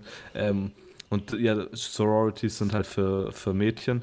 Und da gibt es so ein Foto, wo irgendwie so, das sind sicher 100 bis Ja. 150 Mädchen auf so einem riesigen Haus unten stehen und auf dem Balkon und dann ähm, Lane Kiffins New House in Oxford. das Partytier. Ja, das Partytier. Ja. Ich meine, es, Ja. wir, wir haben jetzt so oft auch schon über Lane Kiffin geredet und seine Partydinger, wo er damals auch in, zur FAU gekommen ist, das haben wir auch schon mal erwähnt. Gleich die Fotos, wo das erste, was rausgekommen ist, sind irgendwelche Fotos, die er mit irgendwelchen blonden, blonden Damen gemacht hat, wo er sie beide so im Arm hat. Zu College Ähm, Girls. Ja. Und ab, zu seinem Sohn habe ich noch eine Kleinigkeit zu sagen. Äh, Er hat dann auch gepostet so ein Foto von seinem Sohn, wie sie im Privatchat sitzen nach Oxford. Und Ja. sein Sohn heißt ja Knox, weil Ja. der, der damals geboren ist, als, als er Coach in Knoxville war bei Tennessee. Ja. Und dann hat er nur geschrieben, dass er jetzt nur noch Ox sei. Nicht mehr Knox, sondern das KN wegschreiben für Ox. Wegen, wegen Oxford. das ist so. Ja, Mann. Ich finde, Ich Lane. Lane Kiffen und Mike Leach müssen in die College Football Germany Podcast Hall of Fame. Ja, vor allem, Ja. Das, das, das ist ja dazu, wir kommen ja nachher noch zu den Coaches. Im Arkansas äh, und Lane Kiffin hat ja bei Washington State verlängert und kurz davor, vor der Verlängerung ist rausgekommen, dass Le Mike Leach sich schon getroffen hat mit Arkansas und die schon Sachen verhandelt haben. Und stell dir das Spiel vor. Oh Gott. Mike Leach Oh bei Gott. Arkansas gegen Ole Miss mit Lane Kiffin.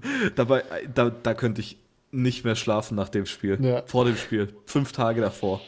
Und Die Pressekonferenz, oh mein Ja, und die Pressekonferenz. Vor jetzt. und wenn die- danach. Ja, wenn, wenn die nach dem Vielleicht Spiel schlagen sie sich, sich noch oder so. ja, wenn es nach dem Spiel sie sich in der Mittellinie treffen und die Hand schütteln, dann, boah, da, boah. Ein Traum. Eine Woche, eine Woche lang Beruhigungsspritzen sich Ja, gönnen, sonst Schlaftabletten Ja, erstmal genau. danach pausen. Ah, ja, ja. Okay, also Mike Leach und Lane Kiffin in der CFB Germany Podcast Hall of Fame. Ja. Denko-SIK mit der Frage, was haltet ihr von der Verpflichtung Mike Norvells als neuer Headcoach von Florida State?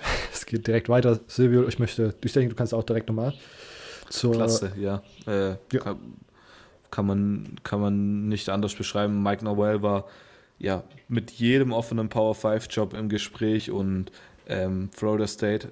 Ähm, JD hat es gesagt, als er hier war letzte Woche. Ähm, er wollte Bob Stoops, viele wollten Bob Stoops. Ähm, aber Mike Noel ist mit, glaube ich, für mich der beste ähm, ja, Head Coach bis jetzt auf dem, ähm, ja, der so zu haben war, sage ich mal. Von daher auf jeden Fall eine Top-Verpflichtung. Besser als Dion Sanders auf jeden Fall. Äh, Ja? ähm, ja, ich bin jetzt gespannt, was, was Mike Noel macht. Ich meine, er hat direkt mal äh, Kenny Dillingham als Offensive Coordinator geholt. Ähm, Kenny Dillingham, das war eigentlich fast klar, dass er ihn holt. Ähm, Kenny Dillingham ist noch relativ jung. Ich glaube, der ist sogar noch unter 30 oder müsste jetzt 30 geworden sein. Der war auf jeden Fall ziemlich oft bei dieser 24-7 Sports 30 Under 30 ähm, Coaches. Ähm, ja, der war schon bei Mike Noel und ähm, Memphis Offensive Coordinator vor zwei Jahren, ist jetzt für dieses Jahr zu Auburn gegangen als Offensive Coordinator. Beides Mal jedoch keine Play Callings gemacht. Ich meine, Gus Malzahn call Plays immer noch bei Auburn und Mike Noel callt seine eigenen Plays. Ähm, aber trotzdem ist so der Schützling von ihm und es ist schon ziemlich wichtig, dass er den auf jeden Fall mal geholt hat. Ähm, ja, ich finde, es ist die, die beste Lösung für Florida State. Ähm, ich finde es auch gut, dass er natürlich jetzt nicht coachen wird ähm, im Bowl-Game, was sowieso klar, klar sein sollte. Ähm, ja, ich weiß nicht, wie ihr es seht, aber ich finde, es die perfekte Lösung für Florida State eigentlich. Ja, ich glaube, neutral gesehen ist das eine, äh, ist das, ich weiß nicht, ob, wie man da den Unterschied oder die Differenz ziehen sollte zu Bob Stoops oder so, aber ich denke, Mike Norwell ist auf jeden Fall mit einer der besten Coaches, die zur Verfügung standen, hat Memphis wirklich sehr gut entwickelt die letzten beiden Jahre, oder die letzten paar Jahre, ne, er war ja schon etwas länger da. Ähm, und mal schauen, also ich hätte trotzdem gerne Dion Sanders halt einfach als Headcoach von Florida State gesehen, wegen dem Chaos, äh, because of the Chaos, aber äh, die bessere Lösung für Florida State. Und ja, vielleicht ist äh, bei meinem äh, Dion Sanders Wunsch auch so ein bisschen als Florida-Fan mit dabei gewesen, dass das alles in die Hose geht und wir weiter sozusagen drei Jahre Wins for free bekommen gegen Florida State. okay. Äh, Immo, hast du irgendeine Meinung zu Mike Nobel zu FSU? Nicht wirklich bisher. Also ich habe mir noch nicht groß eine Meinung gemacht. Ich ähm, wünsche ihm erstmal quasi alles, alles Gute. Ne? Mal gucken, wie er es machen wird.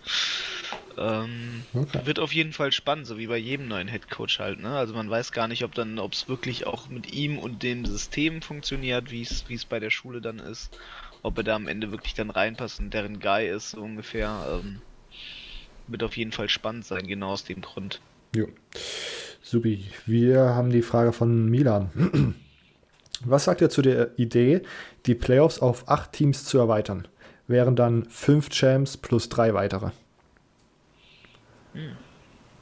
Ich habe auf Twitter, vor allen Dingen auf College Football Twitter Deutschland, so ein bisschen gesehen, dass die letzten Spiele so ein bisschen als Argument dafür genommen wurden, die Playoffs nicht zu erweitern, weil man eben so ein großes Qualitätsgefälle hat zwischen den ersten beiden drei Teams und dann dem Team, was dieses Jahr als Free Win für den Number One Spot anscheinend sozusagen drin ist. Ähm, weil, ja, naja, ich weiß nicht, wir- wir haben halt auch relativ viele Two-Loss-Teams dann und ich weiß nicht, ob man, das soll ja trotzdem noch eine Belohnung sein, so, ne? als, als in ein Championship-Game zu kommen oder so. Und ich weiß nicht, ob Tulos-Teams da das verdient hätten, sozusagen. Silvio, was denkst du? Acht Teams? Ähm, ich hätte es auch gesehen mit diesem, was dagegen spricht und äh, es hört sich schon ziemlich gut an, aber ich meine, das dieses Jahr hm, das erste Mal irgendwie so, finde ich. das stimmt. Ähm, von daher, ja, acht Teams. Wie macht man das, das dann? dann ist, ich meine, das Gleiche gibt es dann immer. Dann sagt das Nummer 9 Team. Dann haben wir die gleiche Diskussion mit dem Nummer 9 Team.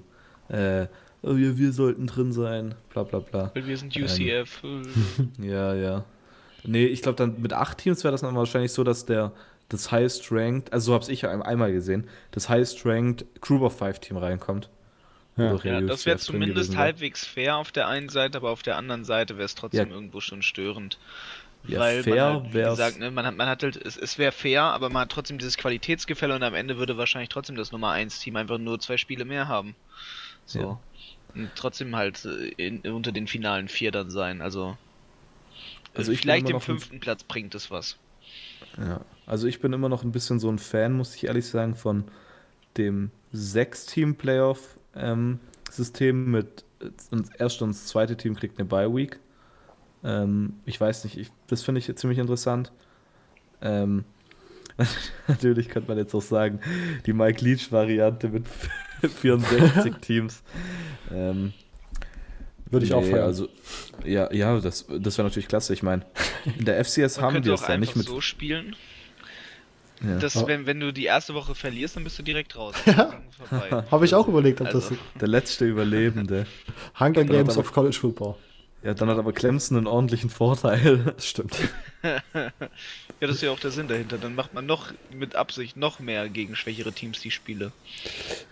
Also ich würde jetzt ehrlich gesagt noch mal kurz, um, um meine Opt- äh, ja, Meinung zusammenzufassen. Ich würde erstmal bei vier Teams bleiben. Ähm, vor allem, wenn man jetzt mal abwartet, vielleicht entwickelt sich das ja wirklich dazu, dass diese Top 3 Teams ähm, oder Top, dass es immer oben zwei Teams gibt und dann so ein riesiger Abfall ist, weil dann brauchst du halt wirklich nicht ähm, mehr Teams einführen. Also wenn es öfters jetzt die kommenden Jahre so wäre wie dieses Jahr, dann hätte sich das System ja für, ja, für gut bewiesen. Ja. ja. Vielleicht sprechen wir da in der Offseason nochmal drüber. Ich fand das mit den sechs Teams ja eigentlich auch mal ganz interessant. Ähm, Aber zum Beispiel dieses Jahr finde ich das so ein bisschen, finde ich das so ein bisschen sinnlos. Okay, ähm, wir haben noch zwei Fragen. Playoff Picture dieses Jahr ist echt stressfrei, oder? Ja, jetzt zum Ende dann doch. Ja. Also zwischendurch war ich ja echt am Verzweifeln, was das jetzt werden soll, aber ähm, jetzt hat sich das zum Ende hin doch eigentlich ganz gut gelegt, finde ich. Also, Und auch so, dass das Komitee da nicht viel hätte falsch machen können. ja. Ja, man ist, man ist gerade so am Verzweifeln vorbeigekommen. Das ist äh, ganz schön gewesen. Okay, und letzte Frage. Fandet ihr dieses Jahr die Championship Games langweiliger als sonst? Hm. Also ich fand ACC war halt schwierig. Ähm, LSU Georgia kann man bestimmt als langweilig abstempeln. Der Rest war ganz normal, ganz gut, finde ich. Also es war jetzt nichts, was so richtig rausgestochen hat. Auch die, äh, keine Ahnung, die Overtime bei Oklahoma Baylor fand ich jetzt auch nicht so, dass mir da das Herz irgendwie aus der Brust gesprungen ist, weil es so aufgeregt war, weil mich irgendwie das schon abgefuckt hat, dass eines dieser beiden Teams in die Playoffs kommt. Ähm, aber ich fand es jetzt nicht außergewöhnlich langweilig, oder? Nee. Gut. Ähm, wir sind mit den Fragen durch. Silvio, hau mal deine Coaching-Updates raus, die wir noch nicht besprochen haben. Ja, interessant. Ähm, also zuerst würde ich mal anfangen mit äh, USF. Ziemlich schnell eigentlich. Charlie Strong wurde ja gefeuert. Ähm, Willie Taggart war im Gespräch, Jim Levitt war im Gespräch, beides ehemalige ähm, USF Head Coaches. Man kann sogar sagen, dass Jim Levitt sogar noch mehr Erfolg hatte, hatte als äh, Willie Taggart.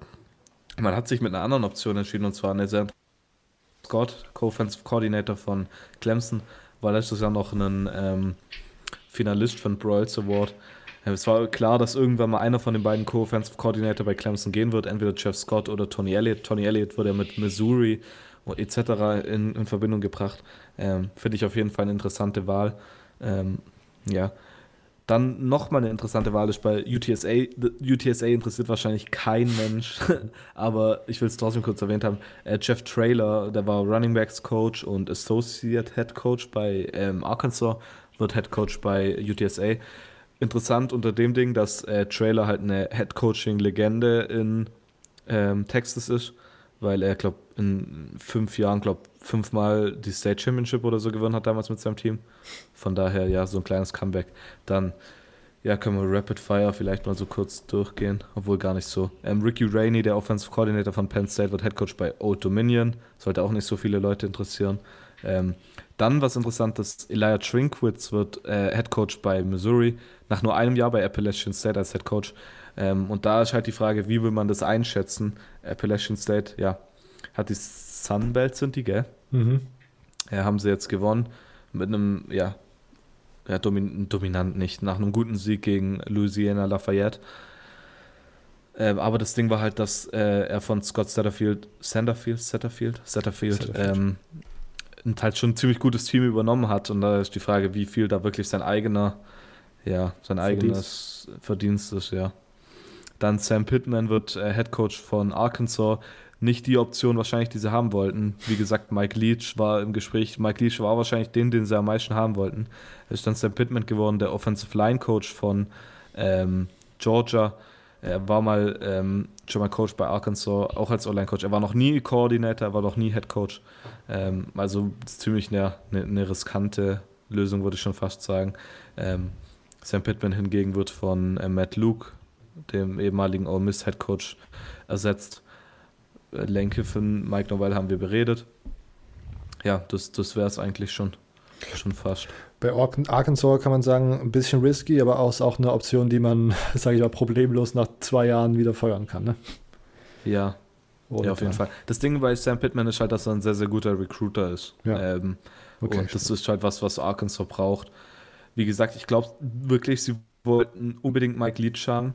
Ähm, aber da hat halt Washington State ja, einen Strich durch die Rechnung gezogen mit der Contract Extension. Okay, ähm, das waren die Coaching-Updates mit Silvio. Ich habe mir kurz zwei Transfer-Portal-Updates äh, aufgeschrieben und ich glaube, Silvio kann dann, oder, und Immo auch natürlich, kann gerne ergänzen, wenn Ihnen noch welche einfallen. Ähm, Joey Gatewood, ähm, ich glaube, Redshirt Freshman diese Saison äh, von Auburn, äh, ist nachdem, ist, äh, hat verkündet, dass er wechseln möchte, nachdem es offensichtlich wurde, dass Bo Nix die ganze Saison starten wird, egal wie schlecht er spielt. Ähm, und ist jetzt zu Kentucky gewechselt finde ich einen ganz guten Fit. Ähm, Kentucky hat diese Saison Probleme mit äh, Quarterback gehabt und da ist jetzt ähm, Lynn Bowden Jr. auch weg, der ist in die NFL, geht in die NFL, hat bekannt gegeben, dass er in den Draft geht. Ähm, und Joey Gatewood wird da seine Chance wahrnehmen und äh, in dem Quarterback Room, der, sage ich mal, relativ dünn besetzt ist, im Endeffekt, glaube ich, ähm, gucken, wie er da reinpasst. Äh, und auf der anderen Seite Jake Bentley von äh, South Carolina war diese Saison größtenteils verletzt. Ähm, als Senior geht er jetzt nach Utah und auch dort würde ich mal auf den Twitter-Account von James Wiebe verweisen, dem Utah-Fan, den wir letzte äh, Folge zu Gast hatten. Der hat das so ein bisschen auseinandergenommen, die Quarterback-Situation kann man sich dort gerne mal anschauen. James Wiebe auf Twitter. Habt ihr noch äh, andere Spiele, die von Interesse sind vom Transferportal, die euch gerade einfallen? Oder waren das die zwei größten? Das waren auf jeden Fall die zwei größten. Okay, gut, Genau. dann halten wir euch updated, sollten irgendwelche. Und äh, John Love haben wir ja schon gesagt, wobei das ja nicht sicher Aus, ist, ob er. aus England ist ein Division 2 Spieler Joshua Rockby ins Transferportal gegangen. Hm.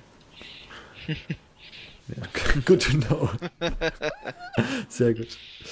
Okay, ähm, gut, das war's zu den kleinen Updates. Ich würde sagen, wir rufen jetzt mal die College Football Playoff Rankings auf und geben mal unsere Meinung zu der Platzierung weiter. Ich glaube, die ich glaube, die Top 4 sind jetzt, haben wir schon äh, jetzt schon des Öfteren kurz an kurz, kurz antuschiert, sage ich mal, äh, nicht streitbar, oder? Ihr seid alle mit den Top 4 jetzt erstmal so zufrieden, wie sie sind, oder? Ja. Ja. Emo?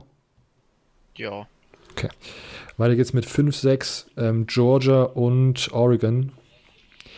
Ich muss ganz ehrlich sagen, äh, ich hätte hier Oregon auf 5 genommen und Georgia auf 6, weil ja, Georgia nicht mehr das Championship gewonnen hat. So. Und. Das Ding ist halt mit Georgia, gell? Alabama verliert als, als, als Nummer 5 gegen Nummer 15 mit, mit drei, drei Punkten waren es. Waren es überhaupt drei Punkte gegen Auburn? Oh, ja, es- ja, doch, das war das Field Goal, ja, genau. Gegen Auburn waren es drei. Ähm, und, und droppt direkt mal ähm, wie sieben, sieben Spots nach unten, gell? Mhm. Und äh, jetzt Georgia natürlich als Nummer 4 Team verliert gegen LSU Nummer 1 mit 27 Punkten und droppt ein Spot. Und ich, ich verstehe, natürlich sind zwei komplett andere Sachen irgendwie, aber dann doch, dass sie den Nummer 5 Platz, dass sie halt wirklich nur ein Spot runtergehen. Und Oregon, Ja. nachdem sie auch so dominiert haben gegen Utah, Die Sache ist wahrscheinlich Ähm. einfach der, der Schedule dann, ne? dass sie halt, dass Ja. Georgia gute Wins hat. Ich finde ja. auch, das Komitee ist immer meiner Meinung nach immer ein bisschen Georgia biased, so sage ich nicht. Ja, seit längerem. Ähm, ich hätte Oregons mit, mit äh, Georgia auf jeden Fall getauscht. okay. Das wäre sozusagen, da wären wir uns einig. Ähm, jetzt kommen hier 7, 8 und 9. Baylor, die sozusagen zwe zweite aus der Big 12, Wisconsin, zweite aus der Big 10 und Florida, das beste SEC-Team außerhalb des Championship Games.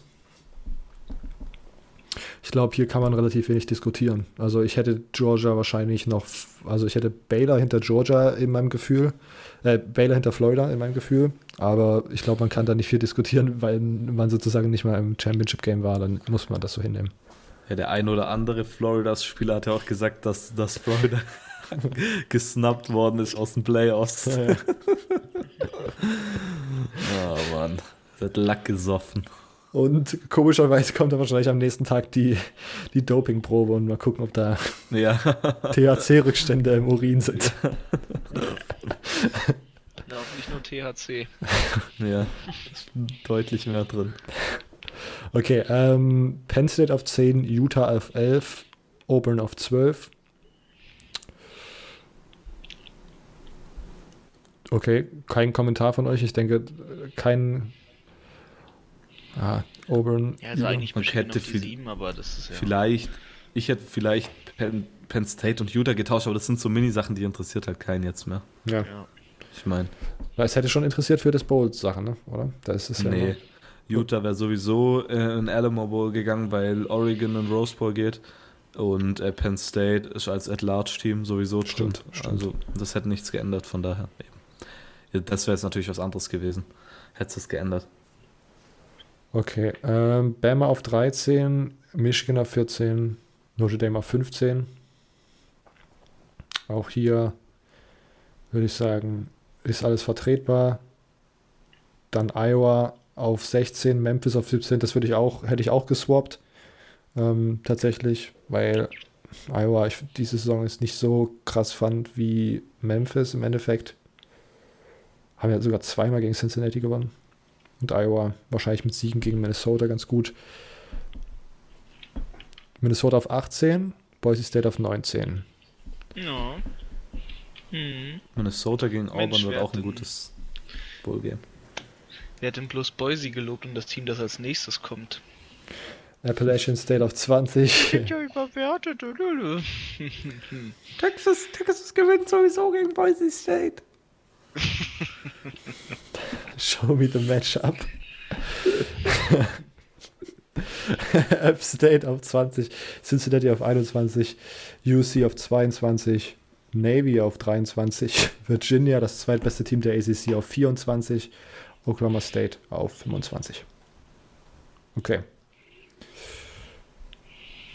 Memphis ist sozusagen das beste Group of Five Team dieses Jahr auf Platz 17, finde ich. Ja, deshalb sind sie auf dem find- Bowl. Ja.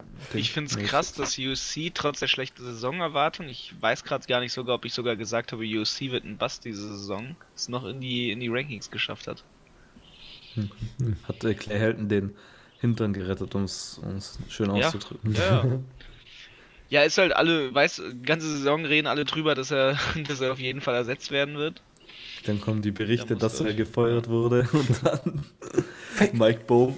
Habt, habt ihr die Sachen gelesen auf Twitter? Die Fans haben bei dem AD kommentiert, dass er sich bitte nicht in LA zeigen lassen soll. und so, hat direkt die Drohungen bekommen. Ei, ei, ei. Okay, ähm, das waren die College Football Playoff Rankings. Also wir haben nicht viel auszusetzen. Ähm, ist relativ akkurat dargestellt, würde ich sagen. Ja. Ähm, und wir gehen weiter zum letzten Programmpunkt für heute. Army gegen Navy, das einzige Spiel, was morgen stattfinden wird. Ähm, wir haben jetzt Keine... keine. doch mal ins Pick'em rein, ne? Nee, das gibt's nicht. Genau, es gibt heute kein Pick'em. ähm, und wir glauben auch, dass unsere Saison vorbei ist. Silvio hat tatsächlich gewonnen am Ende. Mit. Ja, jetzt warten wir mal die Bowl Games noch ab. Okay. Stimmt, die Vielleicht müssen wir eigentlich in die. Das müssen wir auch mit reinrechnen. Ja. Okay. Gut. Also die Auflösung gibt es dann erst, wenn wir die Bowl Games. zählen doppelt, ne? Hell nah. Ja, na. Wenn ich noch eine Chance hab. Army gegen Für Navy. mich zählen sie doppelt. Aber nicht für mich. Oh Gott, dann. Naja, okay. Wir werden schauen, wie wir das machen, wie wir das auflösen. Ähm, Ja, Army so ist doch fair. Das, dann könntest du aber 100 Punkte machen, wahrscheinlich. Ja, ist doch gut. Kann ich noch gewinnen. Okay. Äh, Army gegen Navy 119 aufeinandertreffen. Navy führt die, das All-Time Matchup-Ranking 60 zu 52 zu 7 an. Die längste Siegesserie ähm, hat Navy 14 Siege in, in Folge von 2002 bis 2015. Es sind zwei Triple-Option-Teams. Uff, habe ich mir aufgeschrieben. Das wird hard to watch. Ähm, das erste Spiel hat 1890 stattgefunden. Fand ich interessant. Äh, es gab vier Treffen dieser beiden Teams, die an meinem Geburtstag stattgefunden haben. Army steht in diesen Spielen 3-1. Auch ein lustiger Fun-Fact.